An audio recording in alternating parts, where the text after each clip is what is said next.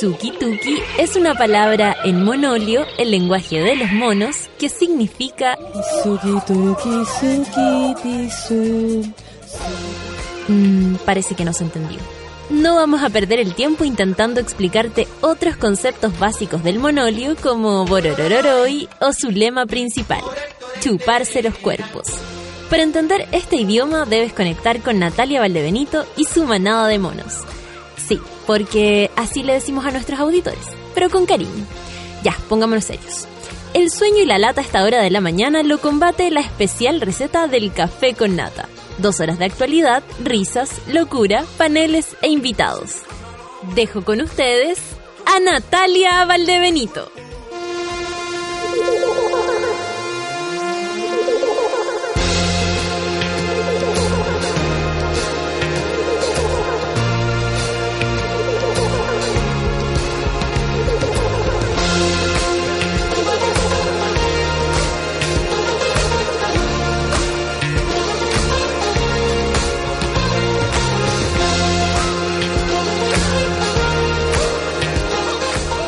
Buen día, monicuacas y monicuacos de este país. Turbio, turbio en el cual nos despertamos. Hoy día nuestro Luchito anda con la hija ahí, ¿ah? Lo tiene ahí, ahí, entre ceja y ceja. Lo vinieron a, a monitorear. Me parece perfecto. Así nomás tiene que ser. Hasta, mira, hasta camina más, más derecho, para disimular. Estoy segura. Eh, ¿Cómo estuvo el fin de semana, monitos y monitas? Hoy yo quiero agradecer a, la gente en Puerto... eh, Antonio Vara se me cruzó igual. Puerto... Siempre lo, es como... Ahora me demoro menos, menos, menos en decidir si decir Puerto o Antonio. Pero va igual. Eh, quiero agradecer a la gente de Puerto Varas porque se llenó otra vez el, casino. Lamentablemente hubo un problema técnico en el momento que yo me subo a hacer la impro y hacer la improvisación con improvisar, amigos, con información, además de un problema técnico. No fue fácil, pero para eso estamos, así que salimos adelante igual y resultó bonito, así que le quiero agradecer a toda la gente del Sure que hace las eh, hace de, de, la instancia de uno algo tan cómodo, tan bonito, le quiero agradecer muchísimo. Y el día que llegamos estaba mm, eh, un poco soleado, incluso había gente ahí mm, venteándose las patas en el, en, el lago, se veían claritos, claritos los, los volcanes, el volcán Osorno, el Calbuco, eh, lindo. Y ayer, casi temporality, oye, bonito también. Lindo. Y todos decíamos, hoy vamos a llegar a la casa, acostarnos, obvio. Y yo le digo, pero a ver, si hay, hace calor allá en Santiago. O sea, como aquí, rico, acostadito, pero en Santiago es como, oh, no me toques. De todas maneras, no estaba tan caluroso. Está un poco más fresquini. Lo cual está bien para que corra el aire. Veníamos bajando desde el aeropuerto a, a Santiago, digamos, al centro de Santiago, a dejar a los amigos después de- del, del vuelo y veíamos una gran nube de pero negra, así en un momento dijimos esto no es un incendio de pastizales o un cerro, esto debe ser de una empresa de algo tóxico y, y sí, y lo era. Pero debo decir que fuimos afortunados porque el viento llevó esta nube de humo. Yo pensaba que mi casa iba a estar debajo de esta nube tóxica. De hecho, estaba yo me urgía. Dije, nos vamos a morir durmiendo. Todas esas cosas que uno piensa. Nos vamos a morir durmiendo. Las ventanas están abiertas. Voy a llegar a cerrarlas. Todas esas cosas de, mm, de señora enferma de la cabeza, que, que es una. Y resulta que el viento se llevó esta nube de humo hacia el barrio alto. Dijo mi hermana, alguna vez que les toque. Eh, no, no, se, se, se fue hacia otro lado y, y, y que heavy como es el viento y como es estar en un hoyo. Veíamos clarito cómo daba una vuelta, así como en círculo. Y la nube de humo empezaba a aparecer como por, por acá. ¿Cachai? Como, como que daba la vuelta así por, por Ñuñoa, luego eh, eh, como que subía, subía, subía y luego se empezaba a devolver. Y ahí hacía como un círculo. Y eso es solo porque estamos en un hoyo, po. porque si no la cosa iría así, o sea, a- izquierda o derecha, pero hacia arriba y adiós con tu cuerpo. Aquí no, la cosa se, se estancaba. No sé cómo estará la situación. Eh, ayer se escuchaban unos cohetes más o menos. Nosotros decíamos de estar explotando algunos galones de gas. No sé. Se escuchaba muy fuerte. Pero mm, al parecer no hay víctimas. Eh, lo que sí quedé impactada, y yo creo que todos, de hecho era, fue trending topic el fin de semana, este, este gran accidente que hubo eh, de dos micros y un auto súper brígido y era un city car, un city car que son los autos más pequeños decía el dueño de los City Car o quien había inventado alguien a cargo de, los autos en Chile, digamos, decía que claro, los City Car eh, funcionan perfecto, sobre todo porque son rápidos, se pueden meter en todas partes, son pequeños, son livianitos, pero no están, decía, adecuados para pelearse la calle con unos monstruos tan grandes como las micros, ¿cachai? Aunque también la gente de las micros decía, ese tipo de micro tienen un tipo de frenaje súper, súper eh, efectivo y como doble frenaje, una cosa así. Bueno, cuando la pelá llega no hay forma de, decirle que se vaya, lamentablemente, pero em, resulta que, que el cabro, que, y yo creo que en Ciudad Cola el, el, César se los va a poder contar, el niño que falleció em, justo había estado mirando eh, a los eh, conocía súper bien el trabajo de César y de Luis. ¿Cachai? incluso había escrito, aquí estoy viendo el día anterior, el día viernes, aquí estoy viendo eh, la entrevista a Ciudad Cola en el interruptor. Eh, él estaba hace un año auqueado, digamos, había hecho su, su, mm, su acuerdo de unión civil con su pareja, con la cual llevaba mucho rato. entonces, no sé, como que César dijo, oh, pero ¿cómo? Así, como no te llega porque no es alguien que tú conoces, que no hayas abrazado nunca, que no es tu amigo, pero, pero igual pensábamos así como que, que heavy. Eh, ayer estaba contento por ciertas cosas y hoy día, hoy día eh, su familia lo está pasando mal, igual que su pareja y todo, así que le mandamos besos a y, y, puta, no sé, no sé qué pueda servir. Yo creo que el amor de, de, de ellos mismos, ¿no? Para, para superar algo así. Eh, voy a investigar aquí qué pasa con el incendio, espero que haya sido controlado porque eh, en, esa, en ese sector, Maratón y para allá, hay un montón de empresas, pero también hay casas. Pues. Y eso es lo que tenía la gente nerviosa, que era como, eh, claro, esto puede, esto puede explotar, pero las consecuencias pueden ser mayores. 9 con 10. Empecemos, cabros. Empecemos. No name Sunny. Sunny. ¿Eso? No, mentira. Cielo. Cielo. Sky. Ya. Empezamos. 9 con 10. Esto es Café con Nata en Súbela.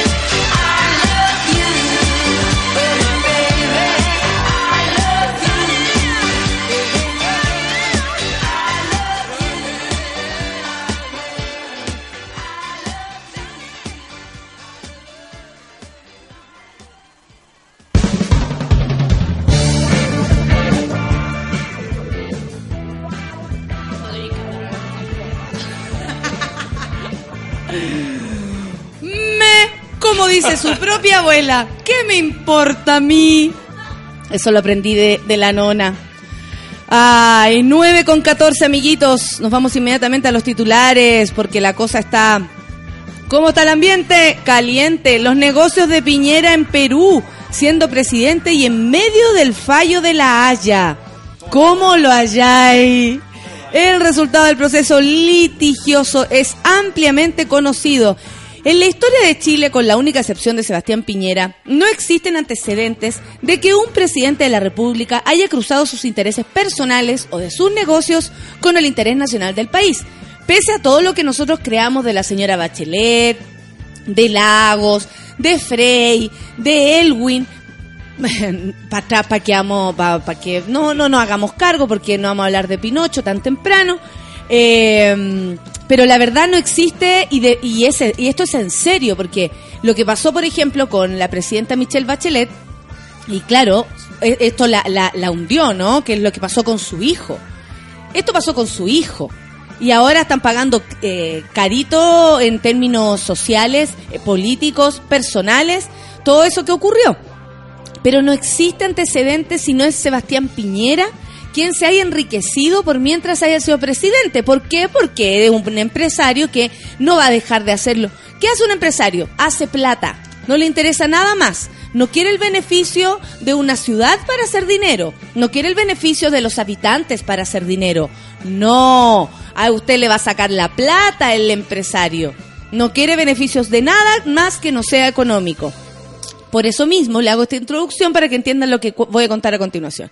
En medio del juicio de Perú contra Chile por los límites marítimos ante la Corte Internacional de la Justicia de la Haya, Piñera realizó una inversión relevante en las empresas pesqueras Exalmar Sociedad Anónima, una de las más grandes del Perú, y esta resultó favorecida sus derechos de pesca por la sentencia emitida el 27 de enero del 2014 por el referido Tribunal Internacional, es decir, en términos gruesos, por parte de lo que Chile perdió a manos de Perú en ese juicio, lo ganó el exmandatario con sus inversiones en esa compañía peruana.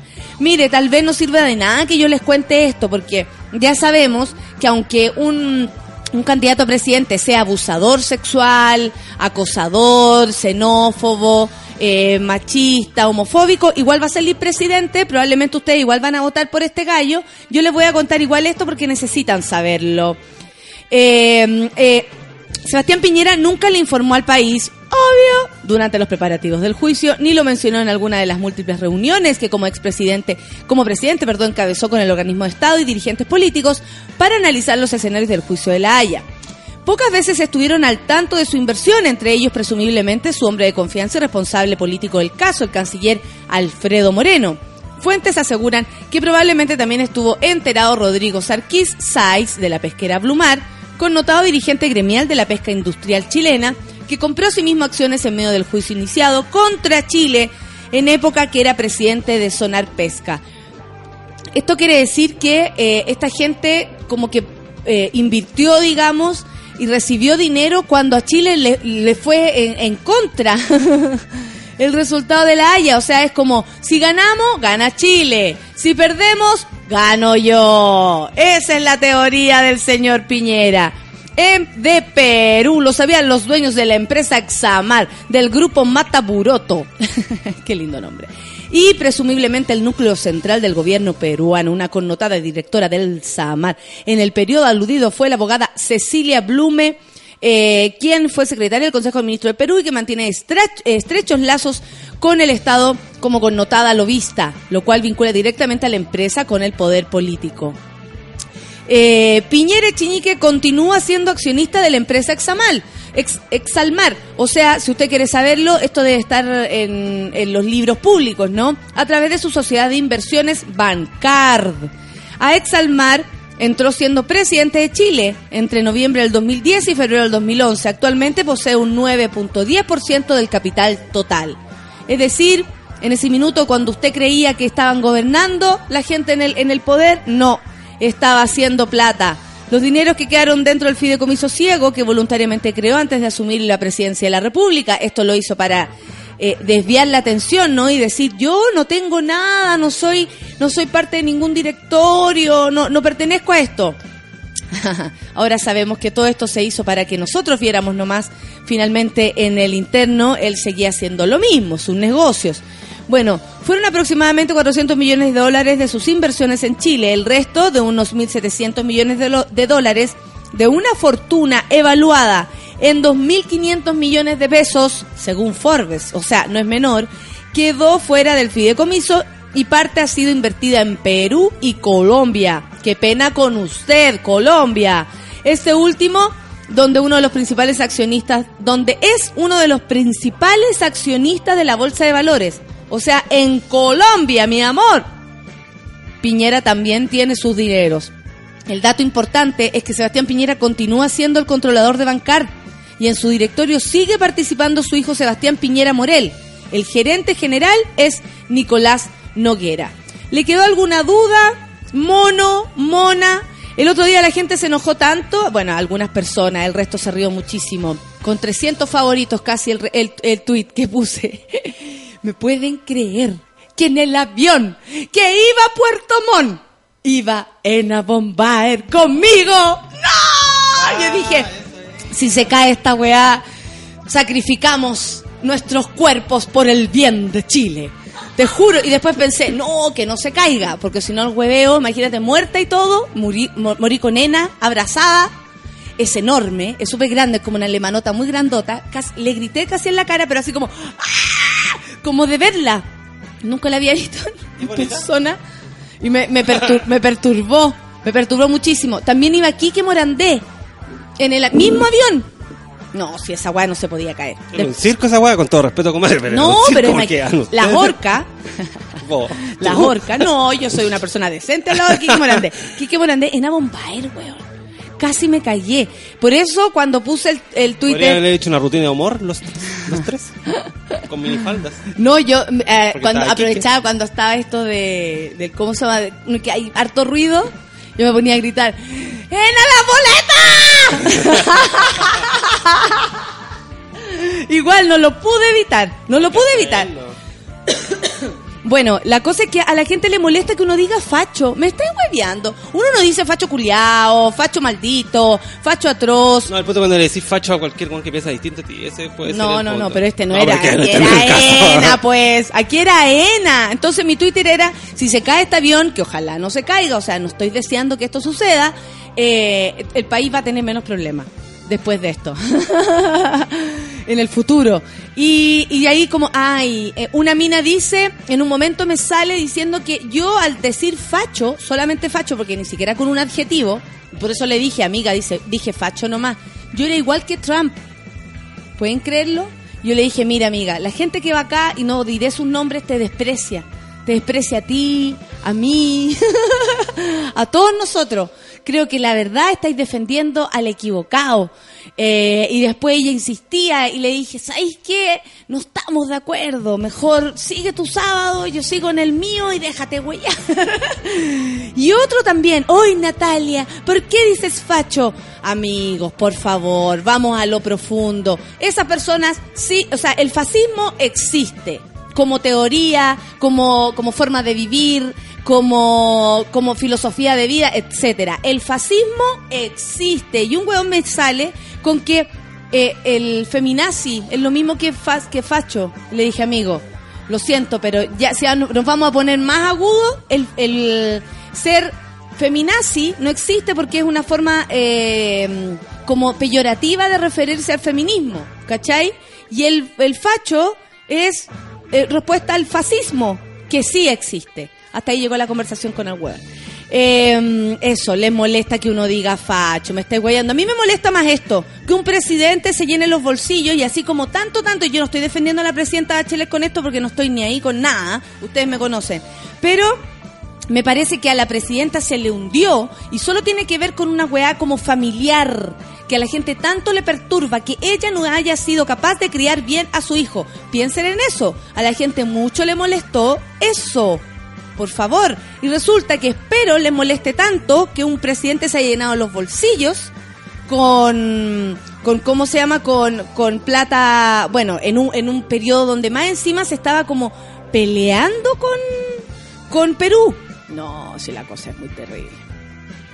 Vidal siguió con trabajo y... Ah, ya, esto tiene que ver con el partido de mañana, amigo. Sí, ¿A qué hora es? A las 20.30. Volvemos al Ah, horario normal. vol- volvemos al horario normal y, y- y yo creo que Colombia lo va a agradecer, pero nosotros le vamos a meter la pelota, eh, la que se la No, creyó. eh, no, pues este es Uruguay, recuerda.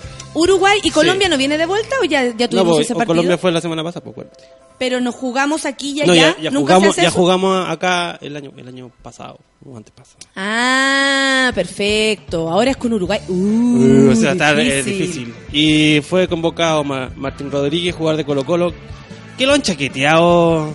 Me ando enojando en redes sociales el otro día Sí, un poco. ¿qué pasó? Martín Rodríguez es un jugador de De fútbol. hecho está piola, topic de tanto que lo, lo basurearon, parece. Y el tiro, ¿Por qué? Porque es de Colo Colo. eh, probablemente dicen que tuvo dos partidos buenos. Yo, lo, yo veo los partidos de Colo Colo y yo sé que él eran muy nominables. Fue figura. Les duele porque le metió un gol en el clásico a la U también. Eh, pero yo creo que cualquiera Entonces- que sirva para jugar por Chile está bien. Pues Claro, eso no es nos que- vamos a poner así, no, es que le metió un gol al otro. Sí, es que eso no se usa. Como que cuando el otro día se metió Johnny Herrera a jugar el partido porque Bravo se le lesionado. Sí. Como que todos esperábamos que Johnny Herrera jugara bien y aplaudimos cuando tapó Más bien. ¿ves? allá como- de que sea de la U de- o que haya matado a un tipo manejando. por- Claro, porque es nuestro equipo nacional. Son detalles. Pero apareció tanto chaquetero como... eh, y siempre aparecen esos chaqueteros como cuando le va bien a este cabro que se nota que... Lo malo es que uno ve que van en un avance. ¿Me entendí? No es como gallos que tienen humo, que son de humo, ¿cachai? sí, que hay varios. Como yo no, yo no podría eh, estar orgulloso del, del, del, del ascenso al éxito y a la fama de gente que no sé, po, Que no ha son embajadores hasta de los calcetines, pues bueno. Claro. Porque no es como ver a un cabro que entrena todos los días, ¿me cachai? Entonces, a, a- a esos que son auspiciados, nadie lo, a- lo- lo- nadie, lo- nadie lo duda, nadie lo chaquetea, duda. nadie lo chaquetea. Nadie lo duda porque como está en un aspecto como de vigencia, vende Claro. calcetines, está todo bien. Pero a estos cabros que trabajan y se merecía esta nominación, que tampoco significa que vaya a jugar ni nada.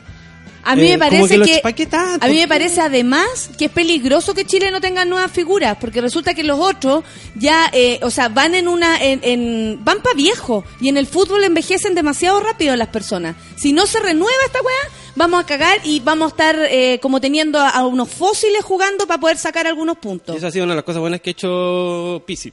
De ¿Cachai? tener cabros que quizá uno no le no, no, no los pescaba O sea, mucho. descubrir, descubrir qué pasa, si falla Dios con tu cuerpo, pero tampoco, o sea, nadie se fue a la segura al principio con, con toda esta gente. Claro, Era, claro. Siempre fueron una apuesta, Vidal fue una apuesta, todos fueron una apuesta en algún momento. Claro, y ellos tenían compañeros que después tuvieron que salir porque tampoco dan Porque no dieron el- el- el ancho. Pues chaquetearlos por chaquetearlos. Bueno, a toda la gente le pasa a ti cuando son más famosos o más están Todo dentro de esta maquinaria, más empiezan a atacar. El otro día hubo una nota en Puerto Varas que agradezco muchísimo en uno de los diarios porque íbamos a hacer el show y todo lo que decía era súper bacán, como eh, eh, me hicieron hartas preguntas, entonces ella armó un texto grande, la periodista, eh, solamente hablaba como de cosas buenas, como que se había llenado, como que el Capolicán se llenó, como que las gaviotas, como que el año entero con gira. Y el primer comentario abajo era propio de una comediante mediocre. Y fue así como, bueno amigos, si eso es mediocre para usted, lo invito al comedy. La weá- no, aparte la gente que comenta. Vaya al comedy. Es la, es la mediocre, po. Yo creo, porque o sea, tenéis Por- tiempo para andar opinando sobre las demás personas. no Y aparte, sé. ¿por qué estáis tan preocupado del ascenso profesional de alguien? Claro. ¿Entendéis? Porque el tuyo no lo es. No. ¿Cachai? O porque vaya a poner la billetera encima, como una vez me la pusieron encima acá la billetera, ¿te acuerdas? Sí. Entonces no podéis como... No Sí. podéis ser así, no podéis... ¿Para qué? ¿Por qué te callado? No, y aparte que después de leer todo algo que era como positivo, ni siquiera era como el show de ella, no mostró la, lo que el pueblo, no sé, la, la gente esperaba, a una crítica, por ejemplo, él, él hubiese estado ahí impresa, como decir, pucha, sabéis que pese a todo esto, la Natalia la otra vez en, Punta, en Puerto Vara no llenó, hizo un show malo. Ya, ok, abajo puede decir propio de una comediante eh, mediocre, pero todo lo que decía era bueno y el weón puso eso igual. Entonces me daba. Como proyectan. o- no, no es como proyectar, pero es como un proye- una proyección en negativo de todo. Como- No, no, pero eh, que ahí dice la, la Nat Guevara que la masa paciencia para responder, no, pero fueron nada. La mayor parte de la gente quería adivinar quién eran los fachos que estaban arriba del avión. ya, pero quién, pues ya, pero quién. Todos querían saber, para saber si se caía el avión, para puro molestarme. No, se cayó, estamos acá. Y eh, claro, Charlie dice, abrazada a la Ena rezando y las orcas al Quique. Yo soy para Ena lo que las orcas al Quique. Eh, vamos a seguir. Ah, sí, les quería contar esto porque no es menos importante. Gobiernos y trabajadores públicos aún no logran acuerdo, acuerdo por reajuste salarial. Ayer fueron súper determinantes eh, quienes están del lado de los trabajadores, diciendo que un 3.2 no lo van a aceptar y si es así, el paro continúa. Lo que quieren, y por eso están en mesas de conversación, es el 4% de reajuste. Eso es lo que buscan. El domingo, autoridades del gobierno lideradas por el subsecretario del Interior, Madhuda Lewy, se reunieron en una nueva mesa de negociación con los trabajadores públicos para destrabar el conflicto por el reajuste salarial. Según se informó, el Ejecutivo apostaría por un reajuste escalonado que contemple un guarismo mayor al 3.2, que fue lo que primero eh, ofrecieron, ¿no? Para los sueldos más bajos y un número menor a ese porcentaje para las remuneraciones más elevadas. Sin embargo, tras cinco horas de negociación, aún no se llega a un acuerdo. Durante un intermedio, el presidente del Confusam, Esteban Maturana, este es el señor eh, que, que, que, es como, de, de, como bien informal, que se ve siempre en todas las entrevistas, así flaquito, chiquitito. Eh, dijo, aseguró que el gobierno insiste en un reajuste del 3.2 con bonos que no alcanzan a ser un tercio de lo que lograron en el 2014, pasando de 170 mil millones a 70 mil millones. Eh, entonces la diferencia es bastante grande. Lo que decían ayer es que si, y este mismo señor Maturana lo dijo, es que si el gobierno o, o, la propuesta del gobierno se, se, parece más o alcanzara lo que piden ellos, este 4%, alcanzara a lo que, a lo que la Confusam, la NEF, la CUT piden, van a tener que sacar a Rodrigo Valdés de el, el ministerio. Es como un revés para el gobierno. Entonces ellos decían que ¿Por qué no lo quiere hacer el gobierno, esto de poner el 4% como reajuste? Porque tendrían que eh, eh, correr con un gasto, a ver, ¿cómo, cómo se podría hacer? Con un, con un perjuicio político, ¿cachai? Es como, ah, ganaron los trabajadores, perdió el gobierno. Yo creo que no es, no es tan así, tan determinante en la huevada tan ciegos estamos que no nos damos cuenta que finalmente lo único que deberían trabajar es tanto el ministro como esta, eh, estas personas a las cuales están de parte de los trabajadores. No es por el bien de los trabajadores, más allá de un bien político, más allá de un bien personal. Entonces ahí es donde yo quedé como media moto con, con esa declaración, básicamente porque más allá de que si sale o no sale el ministro Valdés, porque también podría no salir y darle un 4% igual y decir, bueno, me la banco, eh, cambio de opinión, veremos cómo se hace, eh, se conversó y se llegó a otra conclusión. ¿Por qué él tiene que mantener el 3.2 si no se tiene que ir? No entiendo. Honestamente, no entiendo. Eh, ¿Viste? Eso significaría la salida del ministro.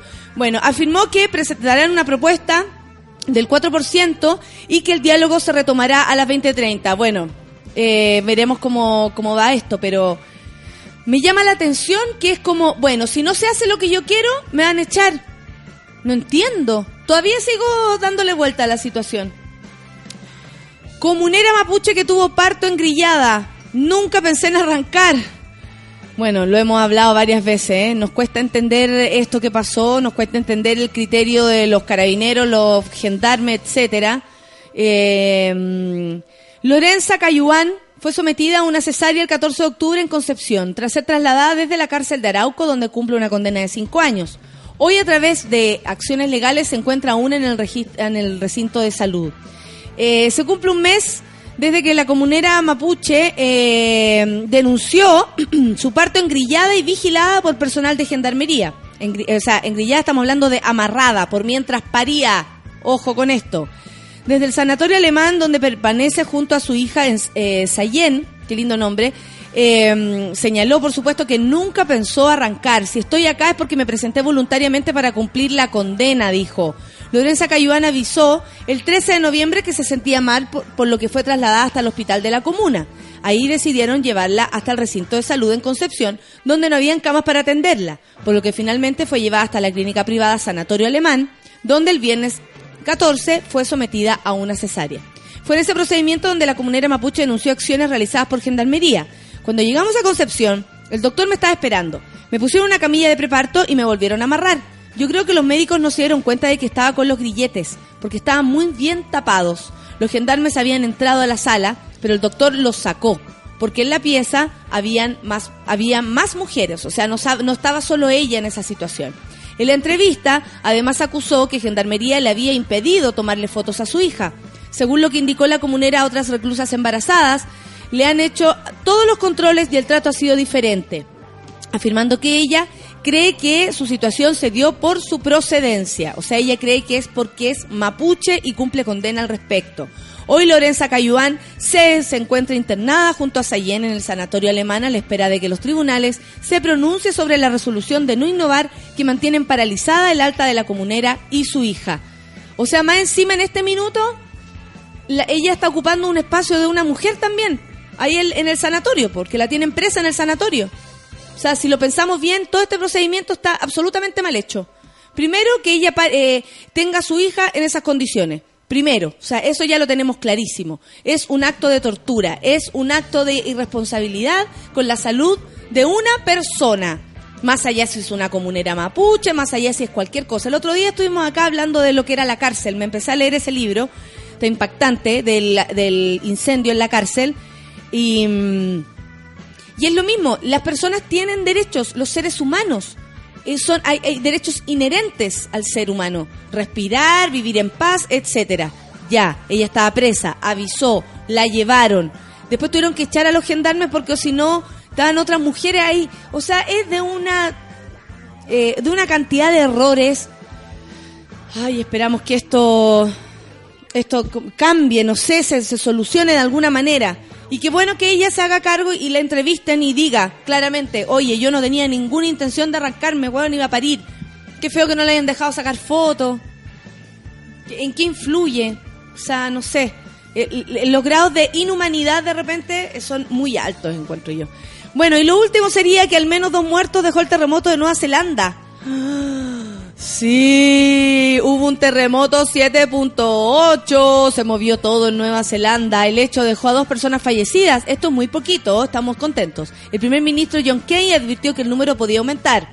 Bueno, por supuesto, porque nunca se sabe hasta, hasta un buen rato cuáles son las verdaderas consecuencias del, del, del, evento. Bueno, eh, advirtieron que el número podría aumentar, pero dijo que carecían de precisiones. Hay, hay problemas de comunicación, entonces no han podido saber qué onda. El Servicio de Defensa Civil emitió una alerta de tsunami, en tanto que la Policía Preventiva preventivamente pedía a los habitantes de la costa eh, que evacuaran el lugar, por supuesto, aunque más tarde todo indicaba que el riesgo eh, de daños no era significativo. Igual hubo un, un, un pequeño tsunami de dos metros, no es menor, no es menor. El sitio el sitio del gobierno de Nueva Zelanda, Geonet, afirmó que el sismo fue ampliamente sentido en el país y advirtió a la población sobre probables réplicas. El otro día, conversando de temblores, dije en vez de réplicas, dije represalias. y de repente vino la represalia. Es lo mismo. Estábamos dormidos y nos despertamos sintiendo que temblaba la casa, declaró Tamsin Edensor, madre de dos niños, siguió el vaivén intensificándose. Agregó que no habían daños en su calle y que la corriente eléctrica no se cortó. Sentimos réplicas por ahora y vamos a hacer reservas de agua por precaución. Em, bueno, yo eh, eh, decían que andaba un rumor que iba a lanzarse la cosa y que iba a temblar fuertemente. Por favor, no digan esa cosa, les pido.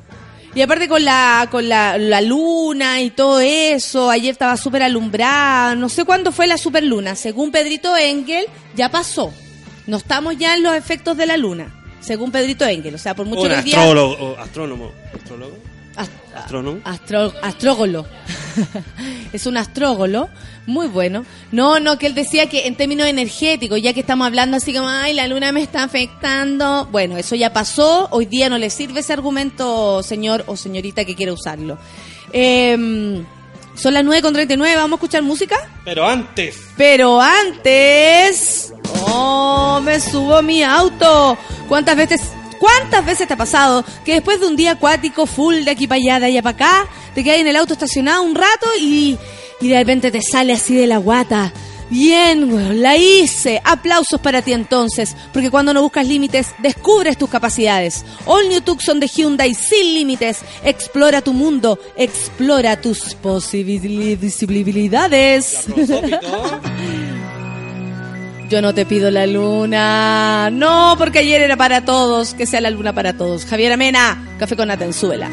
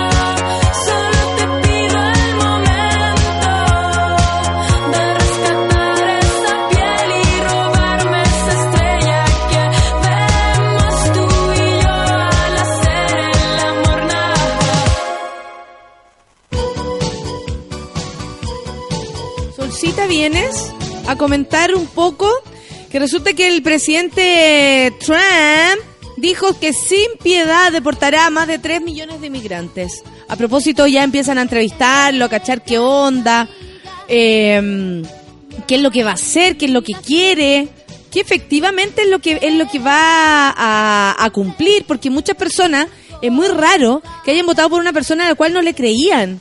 Es como, no, si no va a ser lo del muro, no, si no va a deportar a la gente.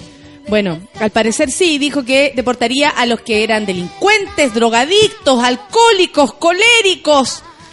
Todo, todo en, un, en un lenguaje como muy amplio, ¿no? Es como, ¿quiénes son los delincuentes? ¿Quiénes son los drogadictos? La gente...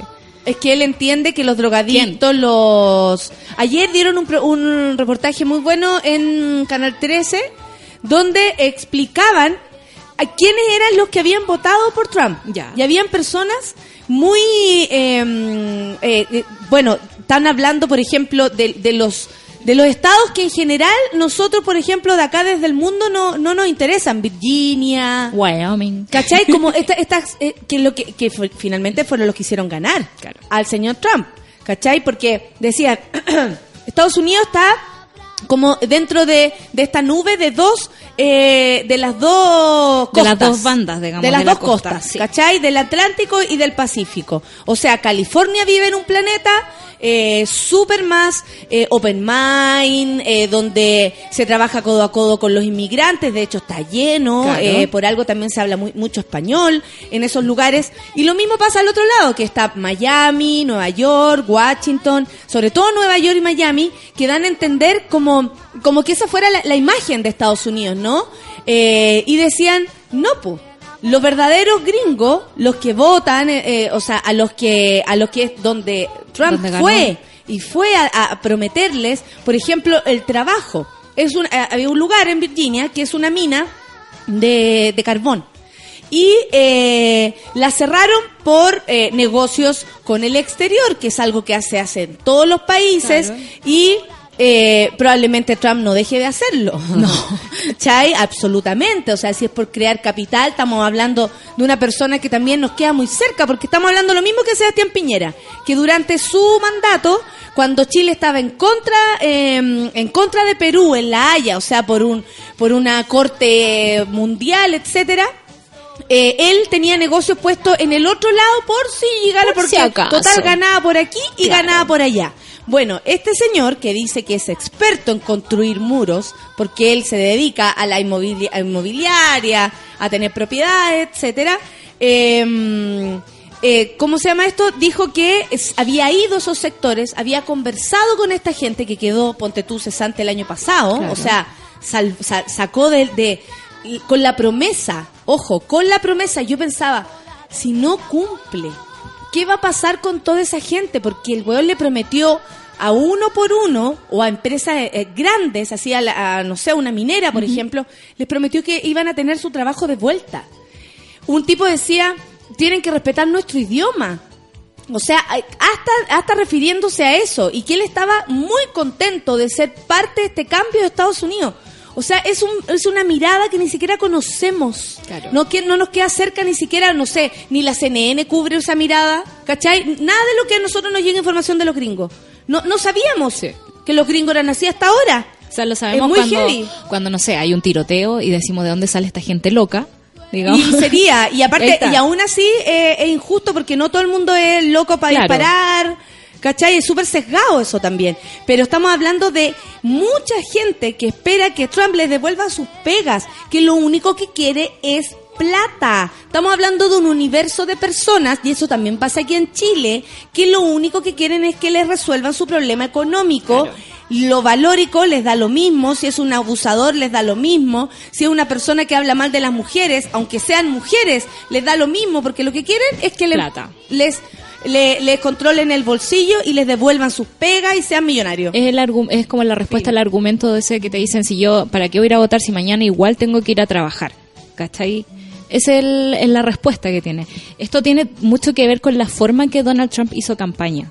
Eh, a diferencia de Hillary Clinton, bueno, igual lo- los gringos son todos espectáculos, grandeza Hillary Clinton igual dejó, ponte tú, eh, no fue a esos lados, po. Claro. Es más mainstream, Sí. entonces se fue a meter donde, claro, Donde estaba Madonna, donde estaba, ¿cachai? Eso es súper eh, show. Para afuera de Chile, o sea, para afuera de Estados Unidos, como, oh, la están pescando, va Claro. a ganar. Está Katy Perry cantando una canción con ella. No, él, ella debió haber hecho ese trabajo sucio que hizo Trump por todo Estados Unidos, donde Claro. se fue a meter y fue a hablar ahí con la gente que, que tenía hizo, problemas. Y que hizo como estos shows gigantes, ¿cachai? Así como grandes convenciones, a diferencia de Hillary, que era como más uno a uno, digamos, el asunto.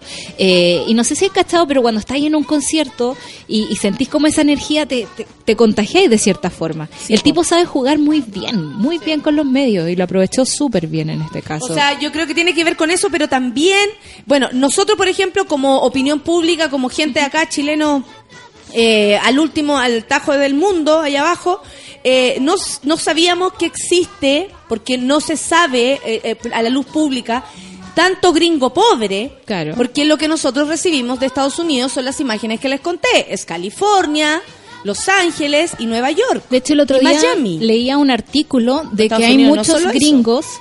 Que trabajan todo el día, ponte tú en McDonald's, y después se van a dormir a un albergue, porque no les alcanza la plata para tener una casa. ¿cachai? Claro, Ese claro. tipo de pobreza existe ahora ya. Y, y, y es increíble cómo se esconde también, o sea, estamos hablando de un país que esconde a su verdadero pueblo Claro. detrás de esta imagen de... eh, Super winners. Claro, Empire State y, vamos con Los Ángeles Y Super Bowl. Hollywood y, Miami, toda su locura, ¿me cachai? Es como... eh, de todas maneras habla de un Estados Unidos que estaba súper, súper escondido, súper eh, segregado, pobre, ¿cachai? Y claro, donde este huevón fue a vender la pomada. Porque es la pomada. Es súper pomado. O sea, no podí eh, pretender, y yo creo que, a no ser que él lo haga con su propio dinero, que no... Pero cachaste que ayer en la entrevista que hizo con 60 Minutes, Aquí lo tengo. que es un programa histórico, digamos, de la televisión gringa, como símbolo del periodismo de investigación y de las entrevistas en profundidad. Eh, yo ahora había visto una entrevista con la BBC cuando ganó, pero esta parece que es la primera gran entrevista Sí, que hizo en es la Estados primera. Unidos. Eh, ahí decía como que moderó su discurso, pero de todas formas dijo voy a deportar no sé cuánto. Aquí tengo la Lo que vamos a hacer es sacar del país a los delincuentes y a las personas con antecedentes, pandilleros, pandilleros, me da risa eso porque es como niños que se portan mal, pandilleros y traficantes de drogas. Ahí agregó también que serán probablemente dos millones de personas, hasta podrían ser tres Pero hay millones. pandillero americano también, o sea, norteamericano también, Sí. pues no, la- no son todos latinos. No, no, para nada. Lo que pasa es que él atribuye estas características a los A los latinos. latinos. Claro. Pero Sí. nosotros sabemos que hay traficantes de drogas y En pandilleros, como les llaman. ¿Qué pandillero? Me acuerdo de las No, pandillas de San Miguel. Allá los gangs. Son las gangs- Cuático, probable- ya, y dijo, bueno, probablemente 3 millones de personas que también se co- serán considerados eh, en la opción de ser encarcelados. El magnate que se convertirá en el sucesor de Barack Obama, ¿viste la foto donde está Obama y él, la cara de Obama de deprimido? Hay un discurso de Obama que tiene, es, es su, ¿cómo se llama? Su eh, vicepresidente, eh, que está atrás de él. Entonces Obama dice, y está hablando y, y el vicepresidente pone unas caras y cuando, dice, eh, y cuando llegue el presidente Trump y se persina atrás, eh, son muy graciosos esos dos. Hay varias fotos de ellos. dos muy ¿Viste la, graciosas. la, la, la foto también de la gente, De en, la de Casa la Casa Blanca? Todos vestidos de negro y, y con caras de, oh, no queremos Y una esto. chica llorando atrás. Sí, Había de hecho hay muchas personas que no tienen ni idea qué van a hacer porque no quieren ni defender al hueón ni trabajar. O sea, eh, imagínense que la Casa Blanca, eh, como cualquier lugar, como la, la moneda, tienen gente que trabaja ahí desde hace mucho tiempo porque conocen los protocolos, la forma en cómo se mueven estos lugares tan oficiales, ¿no? Claro. Esa es la gente que está ahí hace muchos años que ya no quiere estar. No quiere estar bajo los mandatos de un buen enfermo de loco, porque así lo describen ellos al, a, a este señor. Bueno, insistió que una vez que la frontera esté segura, los funcionarios de inmigración comenzarán a realizar una determinación eh, contra aquellas personas que se encuentren sin documento en el país norteamericano. Es muy importante que aseguremos nuestras fronteras. Y después ahí se mandó la frase, y para construir muros soy muy bueno. Dijo que el muro igual no iba a ser así como solo de concreto, que habían partes que iba a ser reja. Mira, es que hay, hay dos cosas. Hay dos cosas decían ayer. Pero hay una reja ahora. En este entendimiento Sí, hay rejas en sí, ciertas hay, hay partes. lugares donde hay rejas. Lo Sí. que pasa es que eh, hay dos formas de entender esta weá del muro. Decían ayer, él habla como para gente ignorante y para gente que, que, que no es ignorante. Cuando dice, cuando para gente, por ejemplo, ignorante, gringo, así que lo único que quieren es que salgan todos sus vecinos eh, latinos. Todo lo Y distinto. dice muro, el weón se imagina un muro de concreto frente a la otra persona. Pero también hay un muro que tiene que ver con lo legal. Claro. Nosotros siempre tuvimos un muro con, lo- con los gringos. Te costaba como nueve horas entrar a Estados Unidos una vez que llegabas y porque te, bueno, te miraban entero, todos creían que iba ya a, a- a estar allá para siempre. Claro. Y luego después de que se hizo ese acuerdo en el que Chile entró- eh, entramos ahora súper más fácil con, con el con el ESTA, que es un, eh, un permiso que se pide por muy corto tiempo, pero que sale muy fácil, te lo entregan a las horas después. Eh, ahora no es así, pero en general siempre hubo ese muro simbólico. ¿Cachai? Entonces él dice, eh, decía un analista, este weón le habla a los ignorantes y a los que saben. Los que saben entienden que el muro no es solamente una barrera Claro. de concreto, sino que tiene que ver con leyes, con un montón de obstáculos para que las personas entren o participen de Estados Unidos, ¿cachai? Como que o sea, para bien o para mal se entiende de la misma manera. Claro. Ya Pero- sea como de, de ma- de material concreto o no. En lo kamikaze que es de verdad, yo creo que el tema del muro, el tipo va a empezar a tirar concreto y ladrillitos para allá. O sea, simbólicamente te lo va a tirar encima, de alguna forma. Sí, lo que pasa es que eh, en, en términos de, de política concreta, verdadera, ¿cachai? El muro le sale casi todo toda la plata que se gana México en No el, en el Claro, año. sí. O sea, no es algo que como, como lógico, ¿cachai? De, no entra en la lógica hacer un muro completo, es como la muralla china, o sea, una hueá demasiado grande, no tiene sentido, ¿cachai? Pero, Pero el no muro tiene sentido en nada de simbólico sí va a haber, po. Sí. Y, y el muro simbólico al cual, por lo menos los latinos, nos enfrentamos durante millones de años, para nosotros retroceder nomás. Claro. A mí igual me llama la atención la forma en que está haciendo las cosas, eh, digo, más allá como del, de nuevo, así como de verdad, eh, el- la forma de comunicar las tonteras que dice. Eh, uno de, los de los asesores de la Casa Blanca que nombró ahora, no tengo el nombre aquí, lo tengo acá, lo tengo acá, Stephen Bannon. ¿Ya? Stephen Bannon es como el dueño de un medio de comunicación en Estados Unidos que dice que habla puras tonteras y que está dedicado a decir mentiras. Ya. ¿Cachai? Así nomás. Así nomás. Por ejemplo, cuando fue el no, ataque. yo trabajo diciendo mentiras. Claro. Mira. Cuando fue el ataque a las Torres Gemelas, no me creas. ellos dijeron que los musulmanes habían salido a celebrar. ¿Cachai? Y después Trump sale hablando de que, oye, pero ¿cómo vamos a permitir que los musulmanes estén aquí si después del atentado salieron a celebrar? ¿Cachai? Es, es como que la información está ahí, yo la voy a usar, no importa cómo. ¿Cachai? Sí, y Entonces- además Y ese existe- tipo adentro de la Casa Blanca. Sí, lo que pasa es que además existe, o sea, claro, ya, eh, y bueno, el, los publicistas, pues como ha, eh, ha dicho el Feluca aquí, que es como esta weá le hicieron publicistas. Sí. O sea, que saben o que entienden cuáles son lo- los comentarios que pueden hacer despertar tanto la, la- el odio como eh, la adhesión, ¿cachai? Porque hay mucha gente que se sintió súper cercana cuando el weón dijo quiero sacar a todos. Claro. O sea, eso le gusta a gente. Si también eh, esta persona representa un montón de gente más Una forma de hacer las cosas. una forma de pensar. O sea, usted tiene al lado tal vez en su casa o en su trabajo a mucha gente que rechaza a otra. Es lo mismo, es lo mismo que leíamos el otro día, la, mm, lo, lo que escribió Richard Sandoval en, en No es nada la feria. Es lo mismo, es tu vecino, es tu vecino rechazándote, Sí. ¿cachai? Por eso... eh, O no- tú mismo, en O tú realidad, mismo también. cuando eres... O sea, el otro día, claro, que me trataron de Trump porque dije facho, pero no tiene que ver con que alguien piense distinto. O sea, ese no es el problema. Claro. Cuando a mí me ponían en jaque, si yo trato de facha a la ENA Bombay, disculpen, pero la ENA usa platas públicas, ¿cachai? O, es- o, o- o no da explicaciones cuando es una diputada, por ejemplo, y así no falta el respeto. No falta el respeto a todos. No fue elegida democráticamente. No fue elegida democráticamente, es, así, es designada. O sea, me estoy hueveando.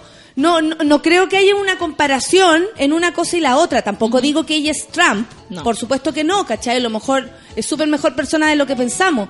Pero en términos de prácticas políticas, la derecha, los conservadores, siempre han sido de, de separar, de, de cómo se llama, de distanciarnos entre, entre chilenos. O sea, hay una, hay una forma de hacer política que en el fondo siempre estuvo como en un semillero y ahora está así como maximizada en Trump. Mira, la Marce me dice, en Múnich, Múnich eh, construirán un muro más alto que el de Berlín para separarse de los refugiados. Claro.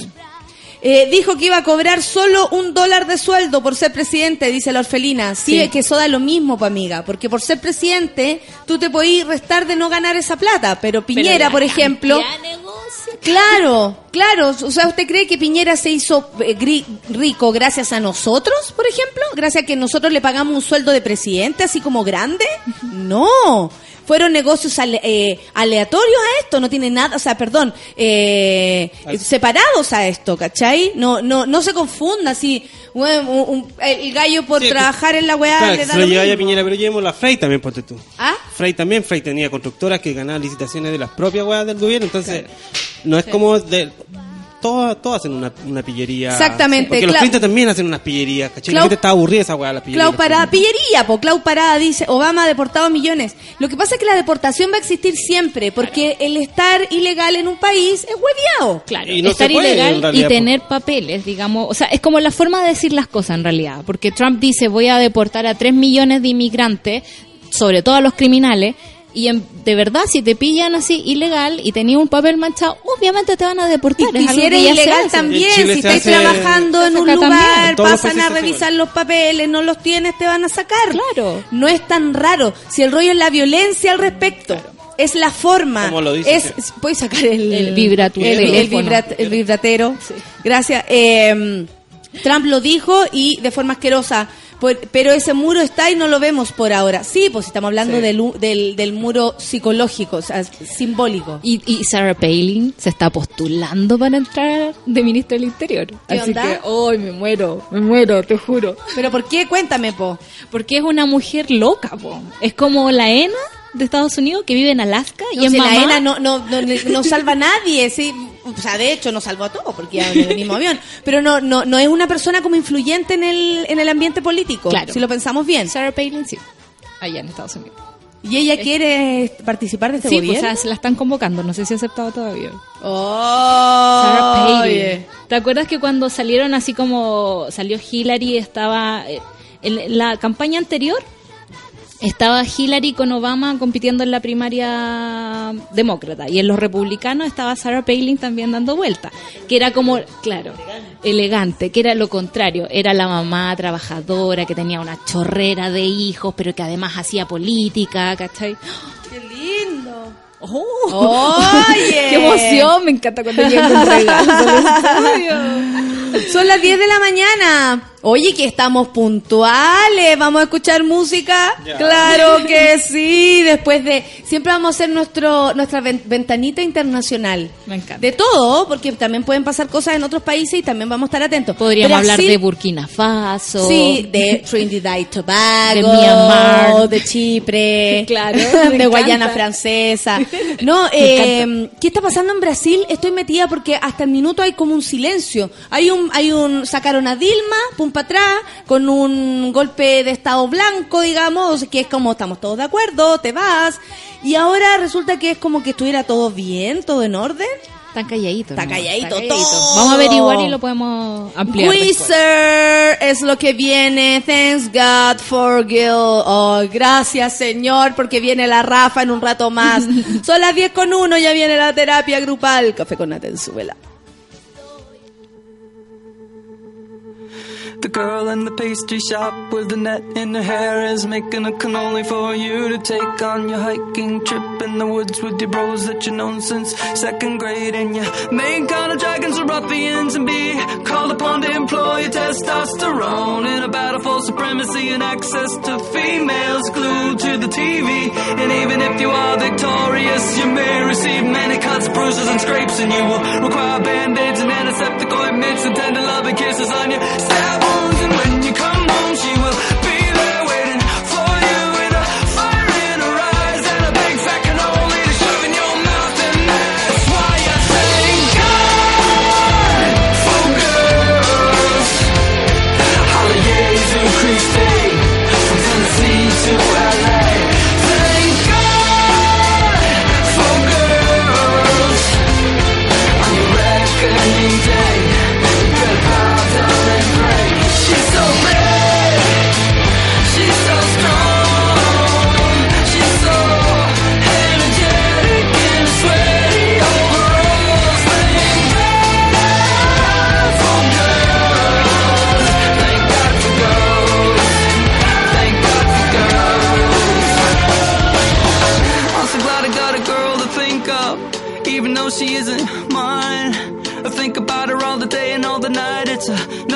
that she's alive. She says I give her sweaty palms. She almost had a heart attack. The truth is that I'm just as scared. I don't know how to act. I wish that I could get to know her better, but meeting up in real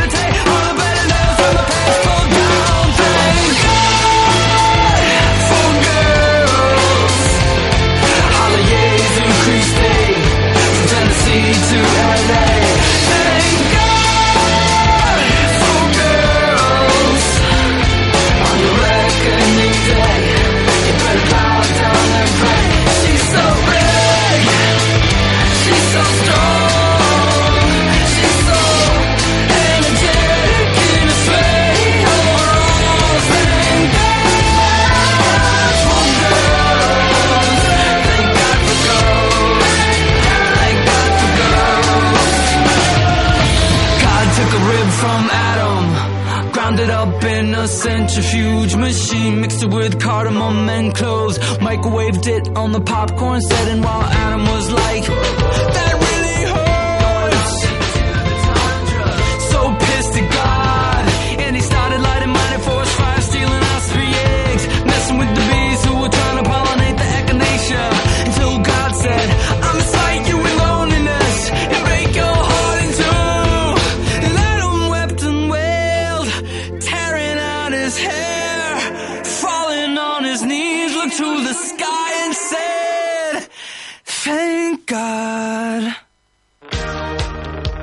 Café con Nata, una pausa y ya regresamos.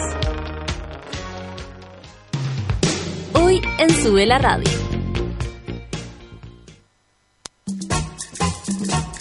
Las pichangas en Sube la Radio se juegan al mediodía. Una hora de tiros de esquina a la actualidad, remates a la cultura pop y goles a los entrevistados. A partir de las 12 del día, junto al Mateo musical Manuel Mayra. La vida es más linda si se adorna con canciones. Regalonea tus oídos junto a Curro Guerrero y el soundtrack de la vida. A partir de las 3 de la tarde en Sube la Radio. ¿Sabes qué? Me he dado cuenta que llegar temprano a la pega me gusta caleta. Y el p... ¡Gratuito! Como los megas que te regala Virgin para redes sociales. Ahora todos los planes sin contrato incluyen hasta un gigabyte en Pokémon Go y redes sociales sin descontar de tu saldo. Virgin Mobile. Cambia chip. Revisa las bases de esta promoción en virginmobile.cl.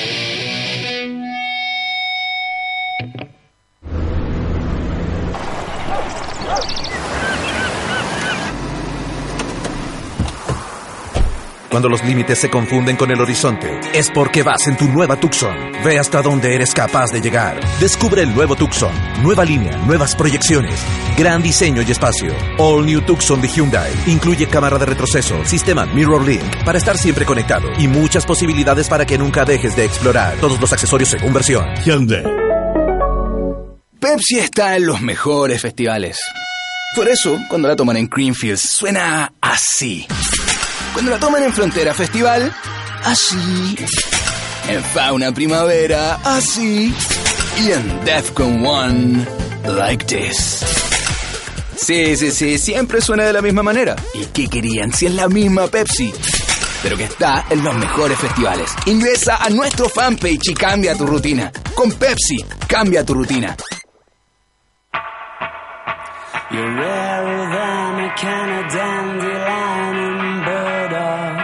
Eres más rara que una lata de Dandelion and Bardock, dice la canción Suck It and See de los Arctic Monkeys. El Dandelion and Burdock es en realidad una bebida tradicional que se consume en el Reino Unido desde el 1200 y que mezcla extractos de diente de león y bardana. Sube la radio, en otra sintonía.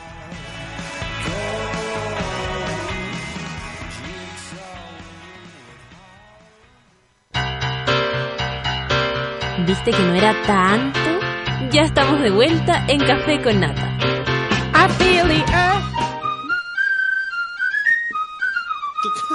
¡Feluca! Oye, cuidado que la silla está suelta. ¿Y usted, comadre? ¡Ah! ¿Gratuito? Muy. Sí, bueno, igual que los mega que te regala Virgin para redes sociales.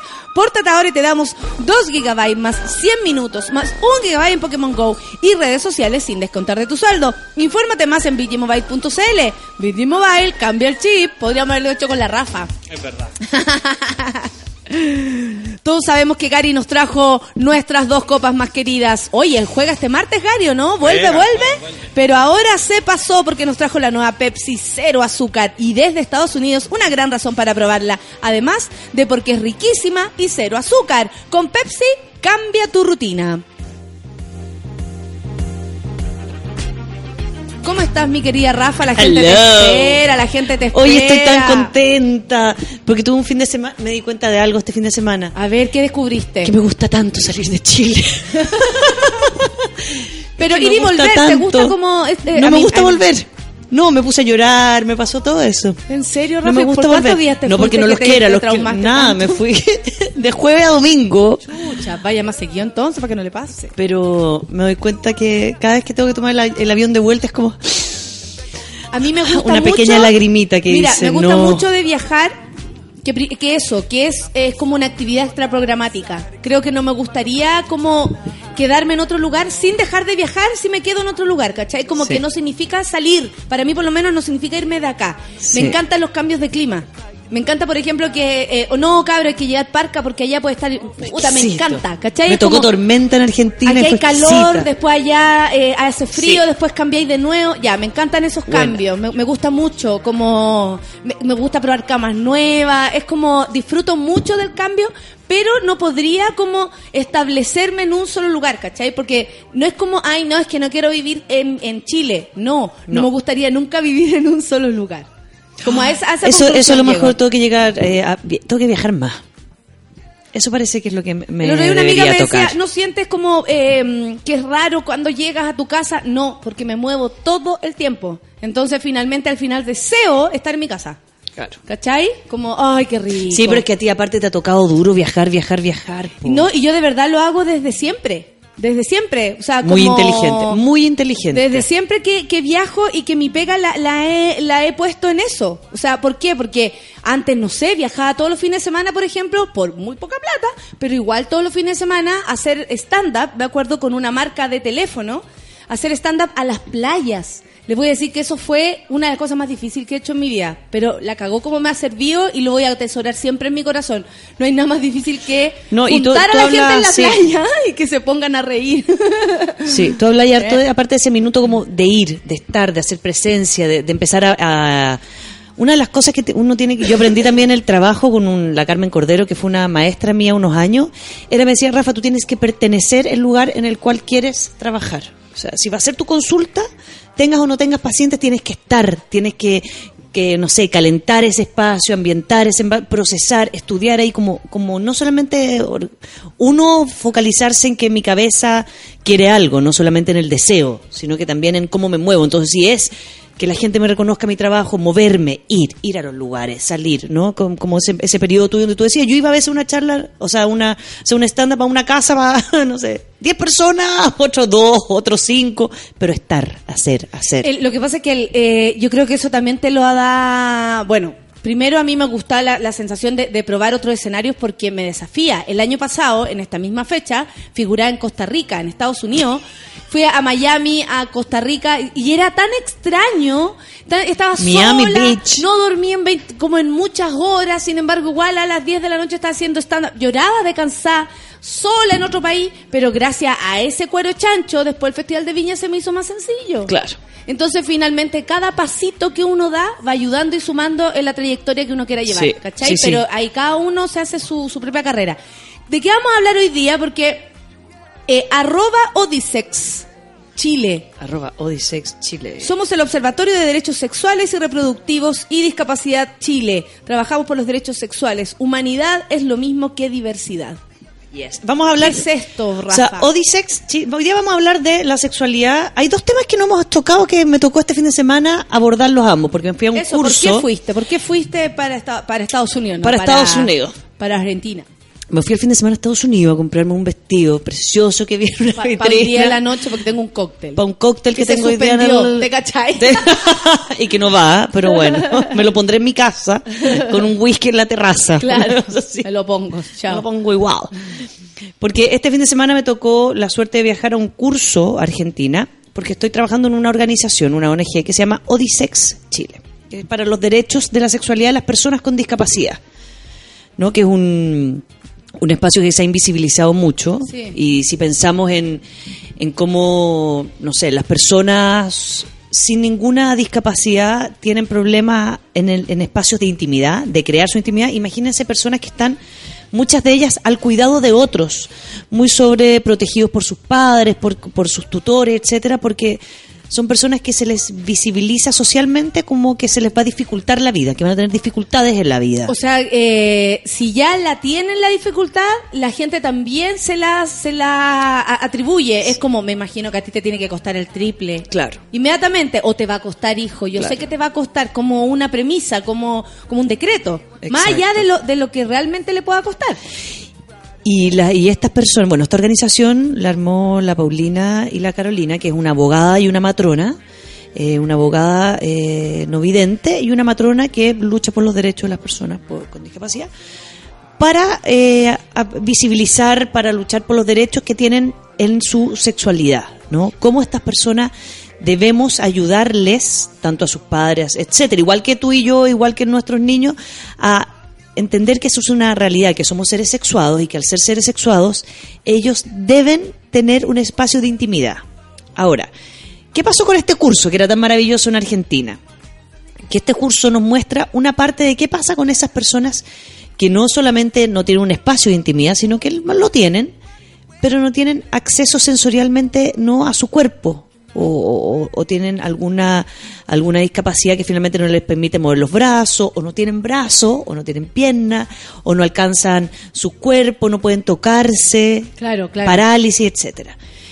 Y en este curso lo que principalmente mi foco fue hablar de lo que son o por las ejemplo, ni asistentes siquiera han sexuales. visto una película porno, porque también de repente por, a través de la imagen también pueden Claro, la fantasía, lo que levantar pasa. como, no sé, como, o sea, te lo quiero preguntar también.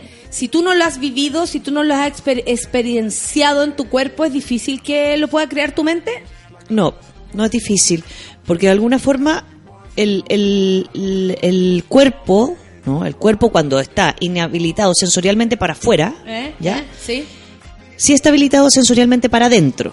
Y acordémonos que la sexualidad, como se vive y se desarrolla a través de los sentidos, son personas que han recibido abrazos, cariños, besos. O sea, igual hay un espacio donde yo veo, donde me relaciono, donde hay películas románticas, donde hay construcciones, tanto sociales como personales, de lo que es rico, ya sea si el, el- el único sentido que tengo activo es el gusto, va a ser la comida. O sea, hay algo que me lleva desde los sentidos Al a poder ero- al placer y desde ahí al placer erótico. Claro, claro. Entonces, cuando, cuando invisibilizamos esto en los seres humanos por nuestra cultura sociocultural, capitalista, patriarcal, no, todo, todas esas, Todas esas cosas esas como lateras. ya sinónimos, ¿no? Como que ya Sí. todos significan lo mismo. Sí, es verdad. Lo que nos sucede es que dejamos un nicho fuera. ¿no? Y este nicho son las personas con discapacidad. ¿Por qué? Porque ellos principalmente también necesitan muchas veces de ayuda. De ayuda. Y en este curso lo que yo fui a ver y aprender es sobre las asistentes sexuales, Ah, perfecto. ¿no? Quienes acompañan eróticamente, sexualmente, sensorialmente, íntimamente a las personas con discapacidad. Y probablemente le ponen eh, menos presión eh, porque en el fondo son están ahí para eso, o sea, no es una relación, por ejemplo, de una persona que tiene discapacidad con otra, entonces ahí hay otras otras cosas como tú no me vayas a entender, no, si yo te quiero tocar, no, tú no me vayas a querer tocar, no, no quiero que me toque. Aquí esta persona está para eso, para que esta persona descubra su su no sé, sus capacidades sexuales, por ejemplo. Descubre No sus que- goces, cuáles son sus zonas No es eróticas. lo mismo que una relación, digo. Porque en una, Una relación amorosa, digamos. Sí, porque Claro. eso tiene otro otros pesos, que es como, yo no quiero que me toques porque no creo que te pueda dar placer, y el otro va con el rollo y le dice que sí, bueno, porque estés conmigo, me tenés pena. Me imagino que existe Las todo- inseguridades. Me imagino, me- o sea, si ya hay inseguridades en personas que no tenemos discapacidades eh, eh, notorias, digamos, notorias, porque todos tenemos discapacidades, Claro. pero notorias, así como físicas, me imagino que lo hay más al momento de ponerse en una relación así, como, como mixta, digamos, uno que sí y otro que no. Pero esto no, pues esto es solo para atender sus necesidades sexuales, ¿no? Exactamente. Felu, ¿podía apagar tu micrófono? Porque se escucha todo lo que están haciendo y diciendo ustedes. ¿Están copuchando? Sí, están copuchando, y se- y se, escuchan todas las cosas. Oye, eh, eso, po. Y- Entonces- y, estas personas están ahí para... para... Y a veces también para ayudar parejas, ¿no? a veces Ah, hay dos parejas que, que finalmente... Porque de alguna forma la sexualidad en las personas con discapacidad ha sido tan invisibilizada ¿ya? y tan anulada porque los padres tienen miedo a que las personas sufran. Ya, Tía, todos los padres tenemos miedo a que las personas sufran. Pero estas personas, los padres tienen el triple miedo a que sufran. Sí, sí. ¿no? Porque no es una sociedad inclusiva, porque no pueden andar libremente por las calles, por las calles no están hechas para ellas, porque de alguna forma tienen que resguardar. Hay ciertos cuidados. Cuando estos son sobreprotegidos, entre menos complicada se me haga la vida, mejor. Por lo tanto, trato de no hablar de las cosas que supuestamente me van a ser más complicadas, como lo es la sexualidad. Y lo evitáis y, y casi que se, se convencen que, mm, que esa parte nunca va a tener que ver con ellos. Claro, si no lo hablo, no existe. O son tratados para siempre como cabros chicos. Sí, la- el O sea, infantilismo que tratan ¿cierto? de darles a ellos. Yo es- tengo una amiga que, eh, o sea, eh, sí, no la, la vi hace muy poco en Concepción porque me fue a ver a uno de mis shows, una amiga en silla de rueda, y la verdad es que la mamá la trata como si fuera cabra chica y ella debe tener más de 30 años en esa silla. Y Maya que esté en esa silla es una mujer de 30 años. Sin Exacto. embargo, su comportamiento es súper como de cabra, de niña chica, y, y la de la mamá con ella y de ella con la mamá es como Se eternamente. armó ahí un círculo vicioso. Y eso pasa mucho. Como que... y- Es que es como te enseñan, como te educan. Como te cuidan. Como te cuidan, exceso entonces... de cuidado. claro. Entonces, la- esta organización lo que en Chile, y con la alianza que hicieron en Argentina y en otros lugares, lo que pretenden es visibilizar los derechos que tienen las personas con discapacidad. Y ahí se, se hace un link bonito con los trabajadores sexuales, porque hasta el momento quienes han suplido de alguna forma la, la erótica, ¿no? Quienes han acompañado la erótica, no han suplido, sino que quienes han acompañado la erótica a las personas con discapacidad o a desarrollarla cuando hay un tutor o un amigo que lo lleva, ¿no? Como yo te voy a llevar para acá, para que, para que sientas lo que es, etcétera, son las trabajadoras sexuales. Las trabajadoras sexuales son quienes abren este mundo. A mí, a mi consulta, no me llegan muchas personas con discapacidad, a no ser que sean parejas ya establecidas. No, yo creo que te llegan a hartos discapacitados, pero no se les nota físicamente nomás. Pueden caminar, llegan en su auto. pero estamos discapacitados igual. Igual. Estamos hablando de, de- de cosas como físicas, ¿no?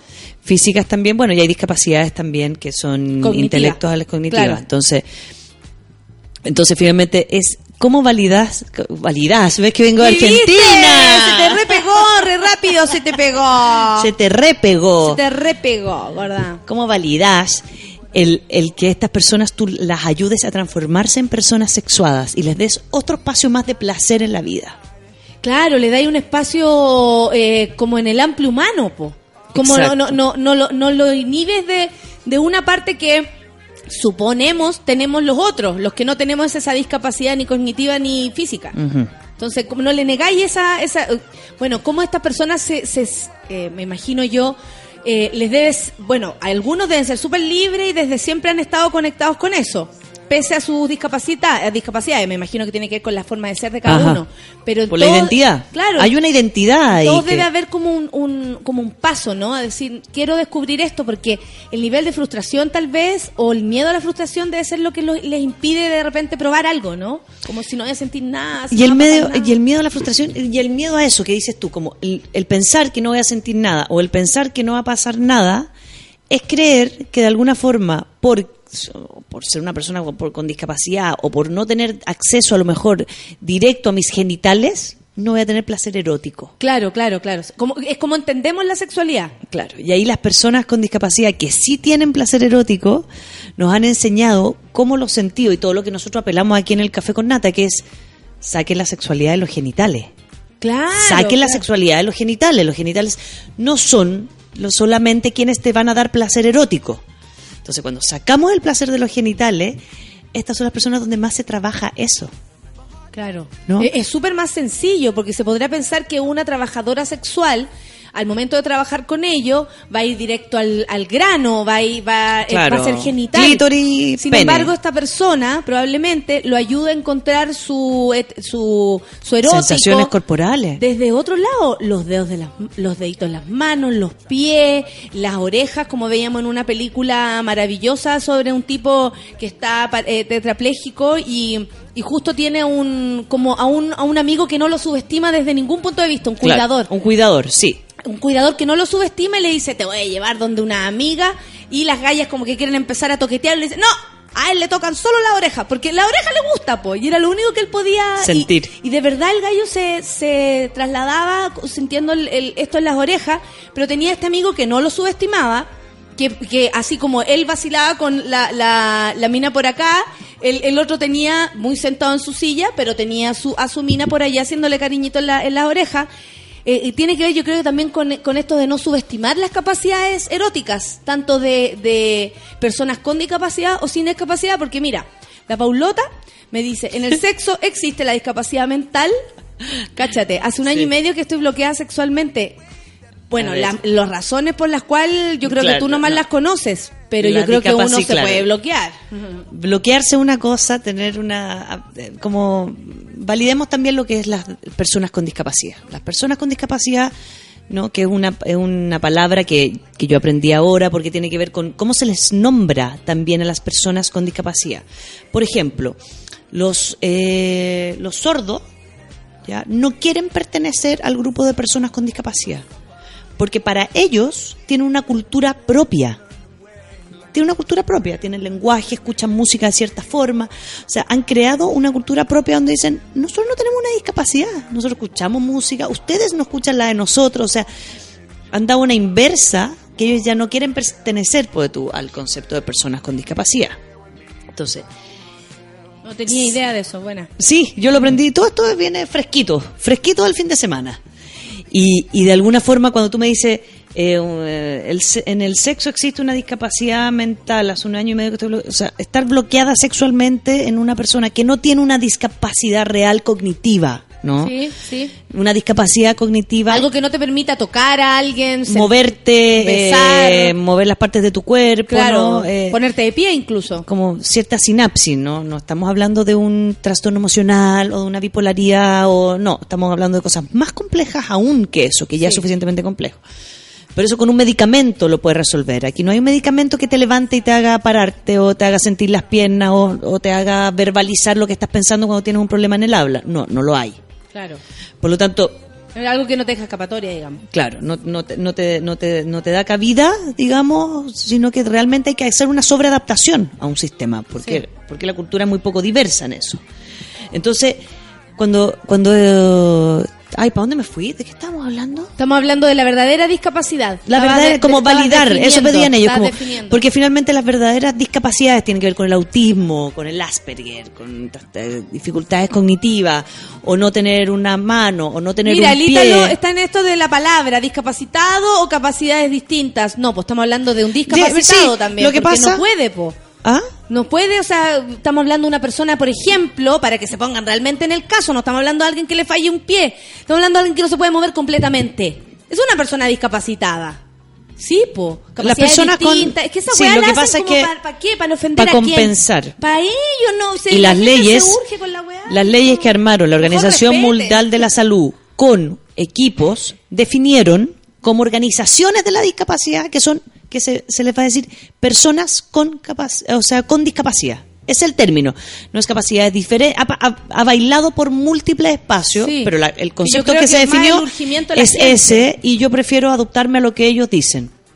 Si las ONG de personas con discapacidad dicen y decidieron y firmaron un acuerdo que dice se les nombra como personas con discapacidad, ok, ese se usa. Ese se usa y de ahí ellos defienden su derecho Sí, y buscan, porque finalmente capacidades distintas sí.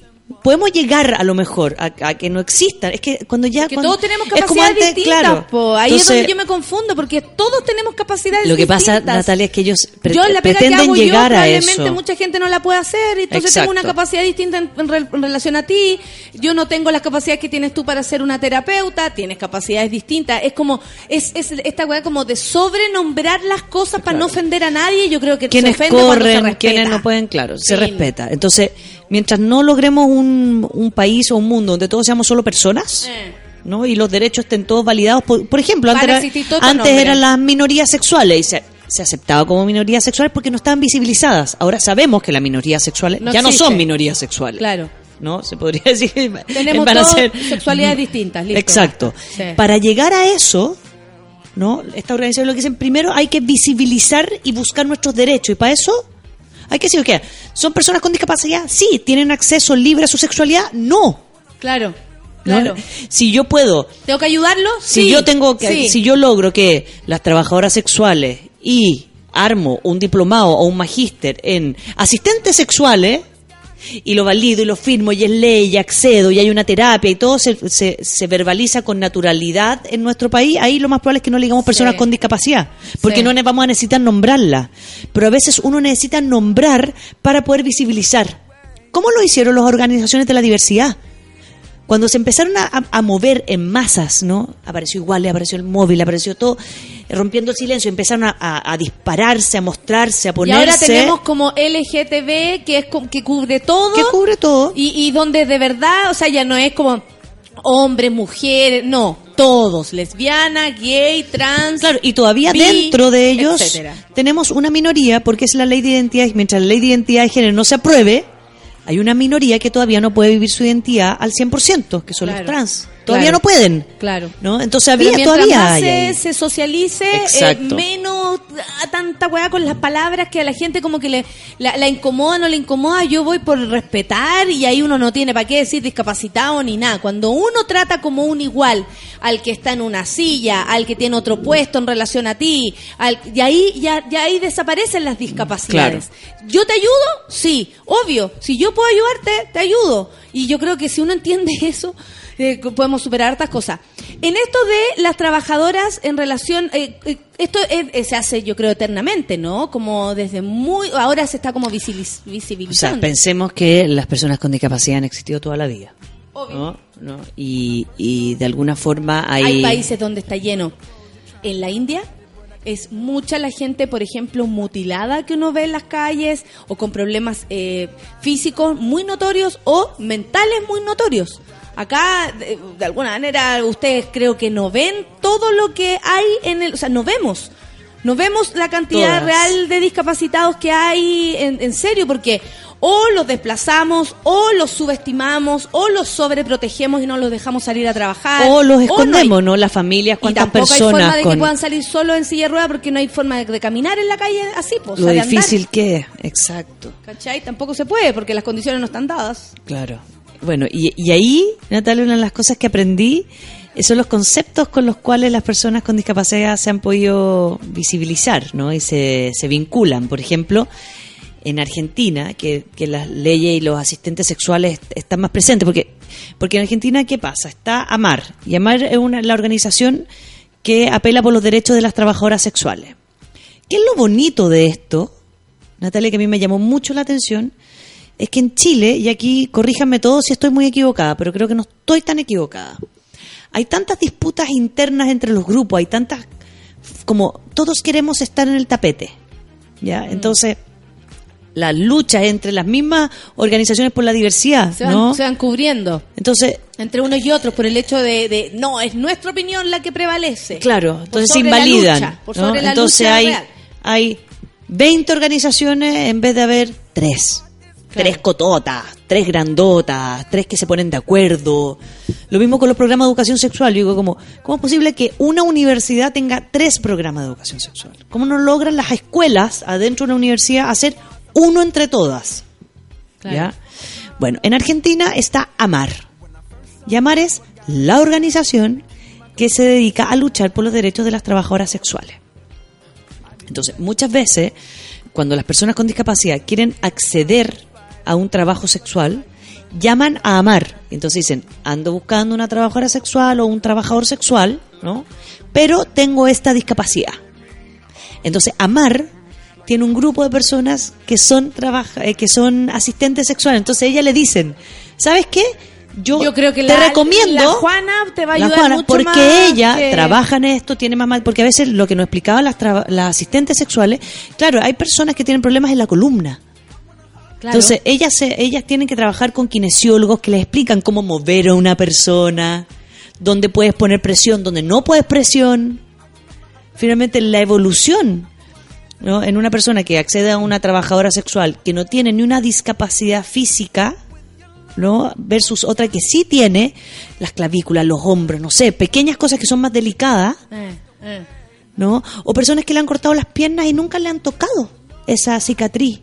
Claro. Personas que le han, le han cortado los brazos, los codos y nunca nadie le ha tocado. Entonces, el acceso a ese espacio que para ellos a veces es muy está- este, es muy difícil, ¿no? Porque la gente no, no se acerca a ellos porque los mira mucho, ¿no? Entonces, las trabajadoras sexuales y las asistentes sexuales han sido quienes finalmente han podido visibilizar y posibilitar que las personas con discapacidad accedan a una sexualidad sana, pura, natural y desarrollarla.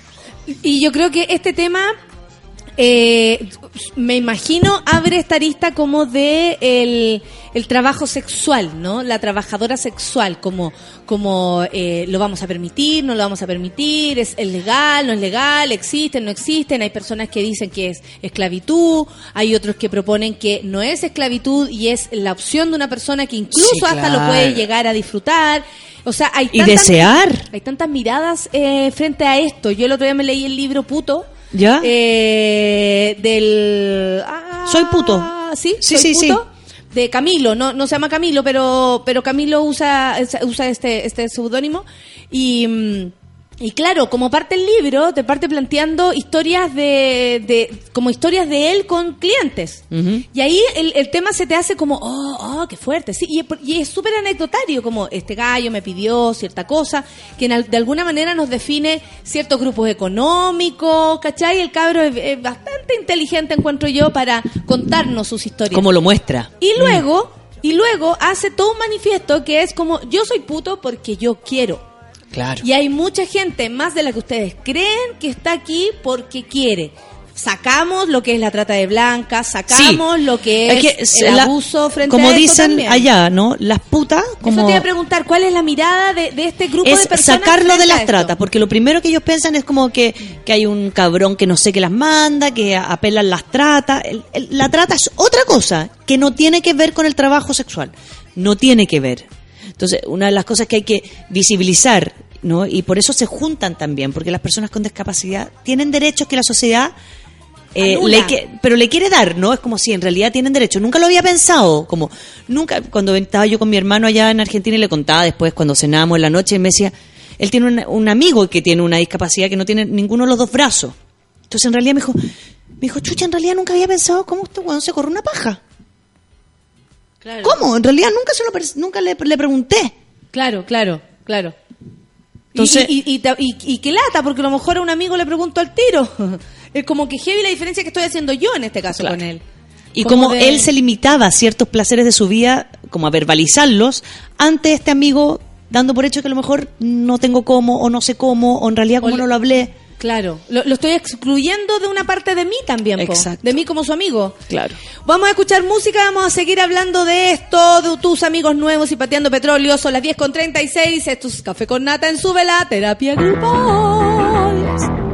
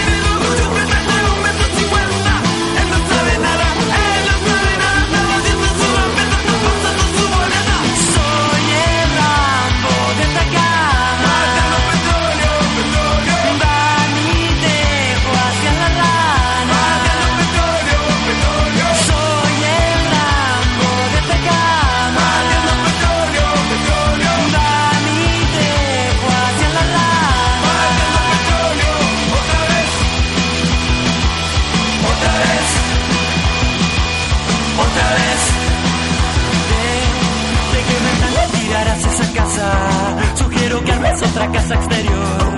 Si tú estás solo, entonces yo no estoy solo. Saberlo siempre es un triunfito moral.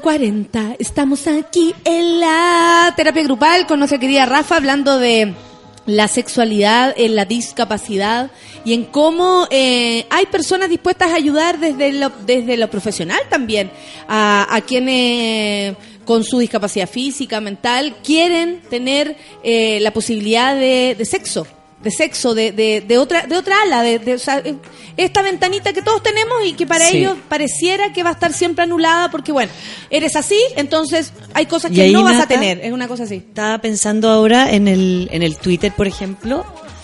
¿Qué pasa con las personas cuando aquí en, en la- en el Café con Nata hablamos de temas que nos hacen sentido en algún punto, ¿no? Tengo algún amigo o a mí me pasó en la vida O de y repente yo uno dice, oh, soy, esto es más yo o que esto es más que yo que pensaba". nada, ¿no? Y el Twitter se dispara. Se disparan los mensajes, no se lo digas a nada y no. ¿Qué pasa con este tema que estamos hablando ahora, que la gente está en silencio? Está en silencio porque no conoce a nadie, porque no ha visto a nadie, porque en realidad no lo había pensado, o porque finalmente también somos una sociedad a veces que somos bastante egoístas y no luchamos con- por los derechos en los cuales no nos sentimos identificados. Absolutamente. Yo creo que tenéis toda la razón con el último punto. Cuando algo no, no, me, no me afecta eh, Directamente manera a mí, directa, a mi familia o no sé qué, entonces me distancio. Ah, total, yo no tengo ese problema. No, no, no, no es algo que ni siquiera quiero aprender. Como no me cuestiono mucho, no me pregunto mucho. Porque si hay un tema en el cual este Twitter se debería haber disparado, es este. Es este. Es en el cual realmente yo apelo a la empatía. Cuando yo soy empático como ser humano.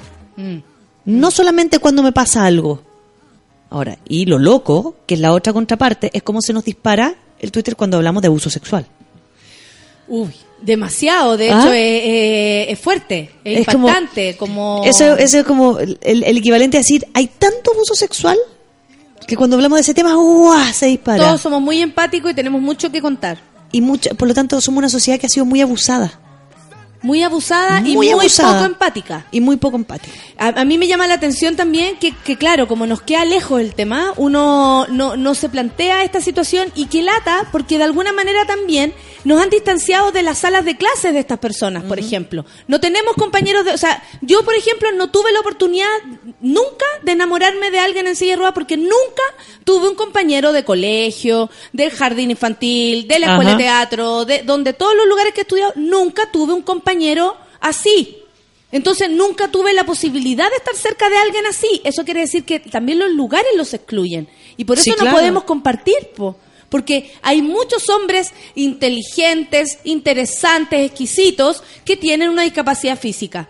Por ejemplo, y yo me perdí la oportunidad de conocer a toda esa gente porque los lugares, al, al menos los que yo he estado, no, no los incluyen. Y bueno, es demasiados lugares en que no incluyen a estas personas y lo- los separan y estudian todos juntos en un lugar y se relacionan entre ellos.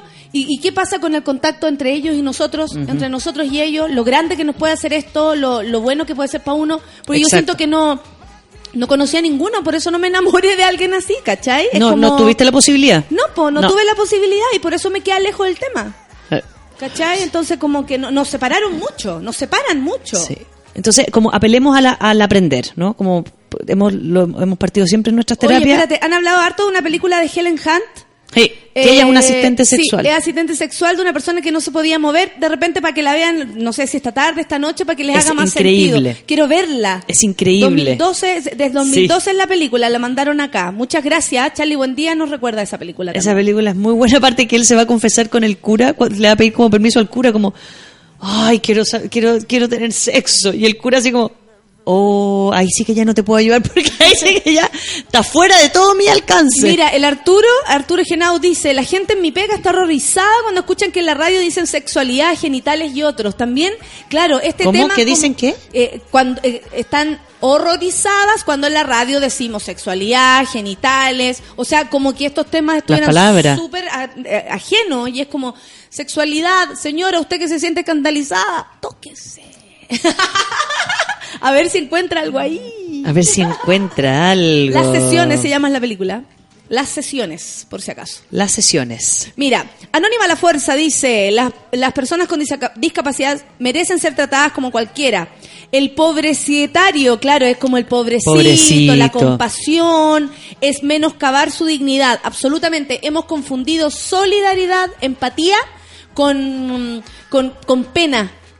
Claro. ¿Cachai? Porque, ¿Por qué, por ejemplo, existe una campaña como la Teletón en Chile y resulta que la calle no está adaptada para no, la pero, gente? no, y espérate, y en la? Teletón, mira qué bueno no lo había pensado, y en la Teletón que nos, nos ponen la, la de vedetón, ¿no tenemos una vedetón de personas con discapacidad? No, no, para nada. Ah, la vedetón es como mover, mover, en el caño arriba y para abajo. Una vez hasta subieron a la, a la Bibi Kreuzberg, que era un caño, imagínate, habían como cuatro gallos empujando de abajo, pero para que veáis tú, y, y eso también era una discapacidad, porque, o sea, yo, por ejemplo, frente a un caño soy una discapacitada. si estamos hablando de eso. Sí, tienes razón, caché que la Teletón, que es algo que propone, es decir, la solidaridad frente a personas con discapacidad, es súper extraño que en este país no existan, por ejemplo, no sé, cursos de, de como yo reclamo en este minuto, Ajá. cursos de colegio con amigos discapacitados. No hay. Yo No nunca hay. tuve un compañero con silla No, porque aparte porque que son como forma de- de colegios con integración, tienen un nombre particular. Además, ¿no? como que tienen que hay ser ciertos colegios y colegios con integración para que haya un niño autista o un niño con Asperger. no es pueden andar con en la integración. calle, no hay lugares en la calle, eh, eh, o sea, como que Chile mucha mucha solidaridad, digamos, pero al momento de, de ser de concreto, a ver, vamos a lo concreto, como tú decís, en la Vedetón jamás van a lucir un problema como este, o por último, nunca nos han contado, por ejemplo, eh, el cómo dos personas viven su sexualidad Su intimidad. con, di- con discapacidad. Exacto. Tal vez abri- abriría una ventana muy interesante y sobre todo para nosotros, los seres... Oye, ahora está la gente toda comentando. Muy bien, me gusta, me gusta que, que se pongan las pilas.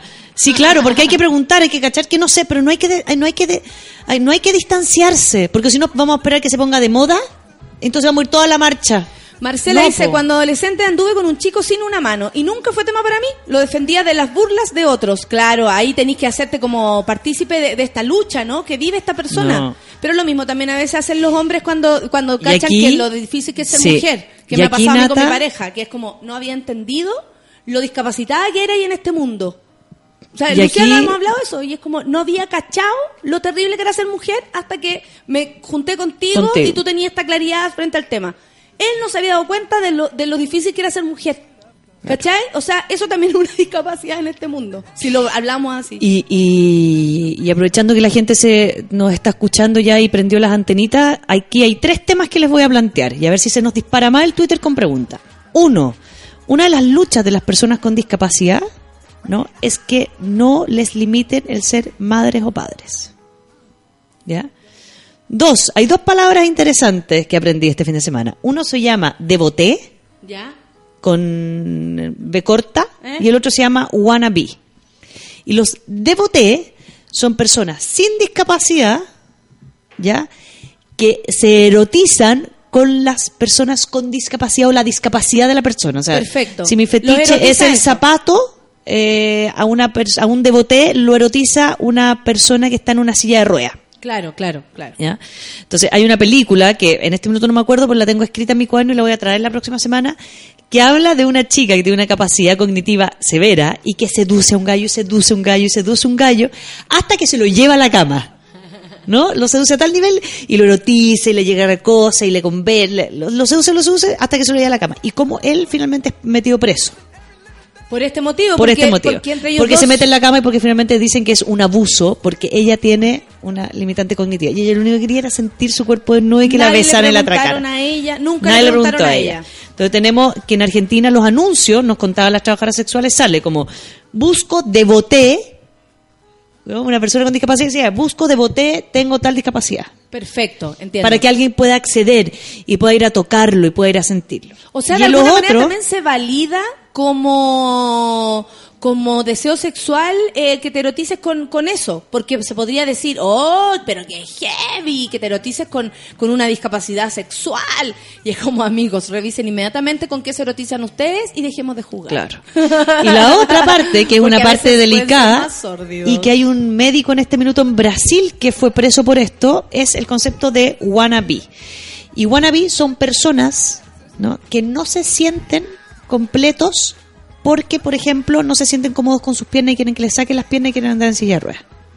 ¿En serio existen ese Yes. tipo de personas? Sí. Mira, esto es Y una hay, sorpresa para y, mí. hay, y son los llamados wannabe con W. Hay una chica que nos está eh, escribiendo que una amiga de ella está haciendo su tesis en esto. Entonces, ojalá después que la termine eh, la mande o te la consigas, porque yo creo que estos términos están ahí, van a estar más desarrollados por ella. No, y ojalá los tenga, que le comente, Sí. porque ponte tú, no haya llegado todavía no haya a esos llegado todavía términos. eso. Porque la, la que la estuve en Argentina con la María Inés, no me acuerdo, que es la creadora de estos dos términos, que es una argentina, una señora mayor ya. Entonces ella nos hablaba de los devoté, que son las personas que se excitan con eh, una persona Con que no tiene persona con codo, con discapacidad, y los wannabe que desean que les modifiquen su cuerpo. Entonces ahí había un trabajador sexual que era asistente sexual también en el curso, y él nos decía, me decía, a mí me pasa que yo estoy, ¿no? Que ahora, ahora se- hemos validado los transgéneros. Entonces hay alguien que no se siente cómodo con su género, puede modificarse su pene, se puede modificar su vulva, etcétera. Vi una, vi un- algo en vivo. Vi en vivo una, tra- Sí, sea, sí, una- la transformación de una persona que A una antes vulva. era hombre a vulva y De pene la a vulva. cagó, le quedó igual. Es increíble, me sentí muy contenta por esa persona. Sí, deberíamos hacer más chochatones, así se llamaba la fiesta de que hacía raso, ¿no? La chochatón. Sí, porque hay varios que no tienen plata para hacerlo y lo podría necesitar. Sí. Esa misma persona. se le- la cagó. Entonces, el wannabe, y que es el caso real que nos contaba este- este, este trabajador sexual, es que él acompañó a esta persona que se cortó las piernas en su rehabilitación erótica, a través de las piernas, y dijo que nunca había visto una persona más feliz. Y la enfermera de que acompañó a esta persona, que este médico fue y le cortó las rodillas, le cortó las dos piernas. Y tú, pero ¿cómo? No se las corte. Pero si él quiere. Que es como, pero ¿cómo le voy a hacer vagines y después se arrepiente? Sí. Y después se arrepiente. Entonces, cada día vamos viendo lo complejo que es el ser humano. O sea, querer que te corten un brazo. O sea, de verdad, ¿alguien se ha preguntado alguna vez si alguien va a querer una discapacidad? Alguien va a querer someterse a una discapacidad física. Bueno, la sexualidad tiene rincones que sí, po, que sí, que, que sí llega a esto. Vamos a comentar lo que dice el Twitter. Hola, soy Adán. Dice, mi pareja es sordo y es otra onda, pero lo disfruto mucho, aunque como mencionaron, ellos no se sienten así. Orfelina dice, uno tiene miedo a lo desconocido, pero si lo hablamos, Ampliamos nuestros conocimientos, mentes más abiertas. Eh, la Karina Pizarro dice lo de los colegios está avanzando. Hemos estado en dos, comillas, normales, pero para los niños no es tema. La Cat Holt dice, yo tengo una compañera en silla de ruedas y no tiene ningún atado con su sexualidad. Hace de todo. Eh, espérate, que aquí un amigo me decía, eh, por aquí lo tengo, el Cristian. Dice, siendo cojo desde nacimiento, sé que las chiquillas en la adolescencia no están ni ahí con uno, pero hay que vivir con eso. Y también depende de tu actitud, amigo. Yo la otra vez eh, conozco una persona en silla de ruedas y que encontré, pero exquisito. dice, este tema me, me ha calado súper hondo, dice el Carlos. La vez pasada que lo hablaron me di cuenta de muchos prejuicios que tengo. Es lindo Sí. esto. Un, dos, tres por mí dice en un capítulo de Master of Sex sale el caso de un matri en donde él quedó inválido y sufría N por este tema. Es muy fuerte. Es muy fuerte. Me pedían cómo se llamaba la película, Las Sesiones, por si acaso. En mi Sí, pega hay aquí- varios discapacitados, pero sacaron el ascensor. Lo peor es que lo usaban los hueones normales. Bueno, obvio, pues si uno no está, o sea, ay, perdonen, pero No la hay- discapacidad del alma es así que tras, transgrede todo. Claro. Y esa es otra palabra que tenemos que sacar. Porque las, los, las personas con discapacidad no son anormales. No, Son normales. Dejen de hablar no- de ¿no? normalidad. Son normales. Entonces, la usaban las personas que tienen dos piernas y que pueden subir la escalera y caminar, pero que son flojos y que pretenden tomar el ascensor. Aquí hay una, hay una La Jenny, persona. la Jenny Salvo está tirando algo bien interesante. ¿Qué dice? Mi parejo es al parecer Asperger. Cuando lo conocí era casto hasta los 24. Ahora, después de nueve años juntos, su discapacidad nos afecta. Claro, el, as- el Asperger. El Asperger es una, es una línea del, del autismo, ¿no? Es una de las, como de, de- de las distintas formas de autismo y tiene una característica que afecta un poquito el espacio social. ¿ya? Una de las más grandes es que afecta el espacio social. Ahora, una vez que el Asperger es integrado de una forma a la sociabilización que yo puedo tener con esa persona, ¿no? Uno puede convivir y ser pareja y crear familia, etcétera. Lo que pasa es que sí es delicado porque hay un desarrollo cognitivo al cual hay que, hay, hay que trabajar, hay que esforzarse, hay que ver. Entonces, claramente a ella yo le recomiendo ir a un terapeuta que los pueda ayudar como pareja a ver y que y que sepa del tema de Asperger. No, no es un terapeuta cualquiera No, que no, no, no, no, sepa no. de Es algo súper específico. algo que hay que buscar y hay personas. Y aquí mira, la Jen, Jen, Jen Mary, Jen Mary, Mary Jen, dice, Rafa, deberías ver Haters Back Off, que dice que ahí hay una película, me imagino que una película donde hay un devoté y hay un wannabe. Qué entretenido Así saber que- que... esto existe por último. O sea, es que yo- quedé muy impresionada y, y aquí también los amigos en el Twitter sobre estas personas que deciden de como Quieren, sienten que su cuerpo no está completo porque no tienen la discapacidad con la cual ellos sienten que podrían ser, que podrían tener su identidad completa. Y ahí viene el tema de cómo nosotros, ¿no? Cómo nosotros como sociedad imponemos el deseo del otro. Sí, pues lo, valoramos, viene- lo validamos. Y viene otro tema, que es, mientras, claro, hay, una tema, hay un tema económico también, que mientras una sociedad no esté apta para que las personas con discapacidad se puedan desplazar de manera tranquila y segura, claro, que vamos a querer limitar los deseos de otro. Obvio, no, va, no estamos entendiendo que necesitamos una escalera para que baje yo, porque obvio, pero también para que bajes tú, que vas en silla de ruedas. Es como, eh, y ahí es donde eh, la sociedad se equivoca tanto, porque finalmente se discapacita, se dis- discapacita a la persona aún más. Ya no es solamente sus rasgos físicos los que lo hacen estar fuera de esto, Sí. sino que también el- el- la diferencia que hago yo entre esa persona y, y- y yo, ¿cachai? Es Sí. como... Eh, Es súper es súper fuerte porque la cantidad de prejuicios, como decimos acá, son muy son muy grandes. Prejuicios y cosas que no nos imaginamos. O sea, el tema del wannabe, eh, yo que Yo estoy yo impactada. llevo, yo llevo unos meses en esta organización y no era algo de lo cual se había hablado. Mira, la Carolina dice, igual la manera de afrontar la sexualidad y discapacidad depende de si naciste con ella o fue un accidente. De más que sí, po. Carolina O si- Pino o lo si está, eh, un accidente de la vida, decía bueno, una chica claro, es bueno ese matiz. Sí. Bueno ese matiz. Y seguro, al momento de, de tú, por ejemplo, enfrentar una terapia, tiene que ver con que la persona, si nació así o no. Tuve un compañero Asperger y fue complicado, dice la Javiera Vázquez, pero aprendimos como curso a integrarlo. Si se aprende. Oye, si a veces los más No, sí, sí, sí. discapacitados son si la lo, gente que no si está lo que pasa, lo que pasa, a ver, las personas con discapacidad merecen estar en una sociedad donde no se les saque, donde no se les saque de esto del, de lo normal. ¿No? Como pasaba antes con los homosexuales. Obviamente ahora hay una ley, la ley Samudio, que no va a permitir que nadie pueda discriminar a un homosexual. Pero todavía no tenemos una ley de discriminación, por ejemplo, en los establecimientos educacionales para las personas con discapacidad. Entonces, claro, los jóvenes con Asperger, los jóvenes con autismo, los jóvenes, si el colegio no está apto para recibir o, o- o cuidar a ese niño que sí necesita gente especializada. Los sobre Pero por eso, por eso todos los establecimientos educacionales debiesen tener una dupla psicosocial. Oye, Rafa, tenemos que terminar el tema. ¿Quieres decir lo último para ir cerrando, mandar a canción y que se vayan todas sus casas después de este de esta linda terapia de esta mañana que hemos aprendido muchísimo? Para cerrar, Quiero cerrar, no, quiero cerrar con otra cosa. dígame. Quiero cerrar con que ojalá vean alguna película para que la está próxima, bueno. sí, claro. Sí, está bueno. está Veamos alguna película para ponernos al día y para que veamos.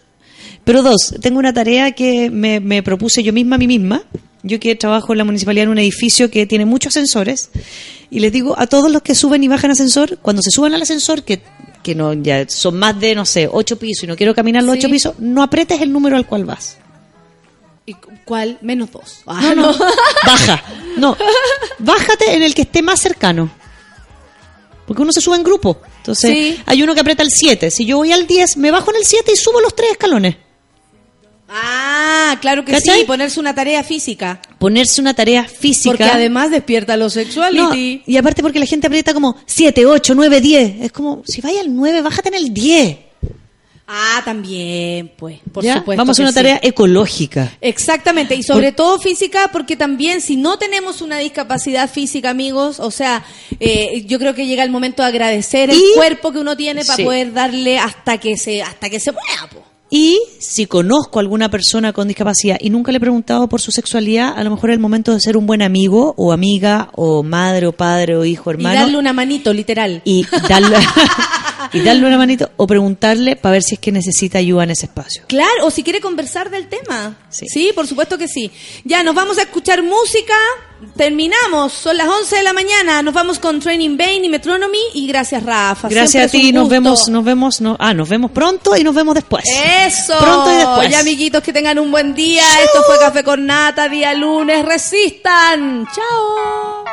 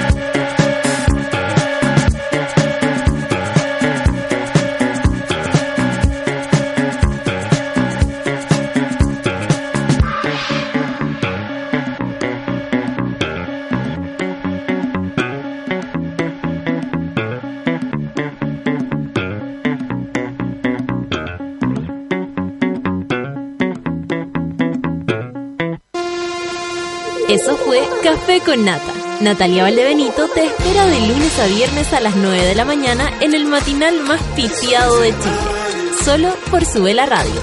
En otra sintonía.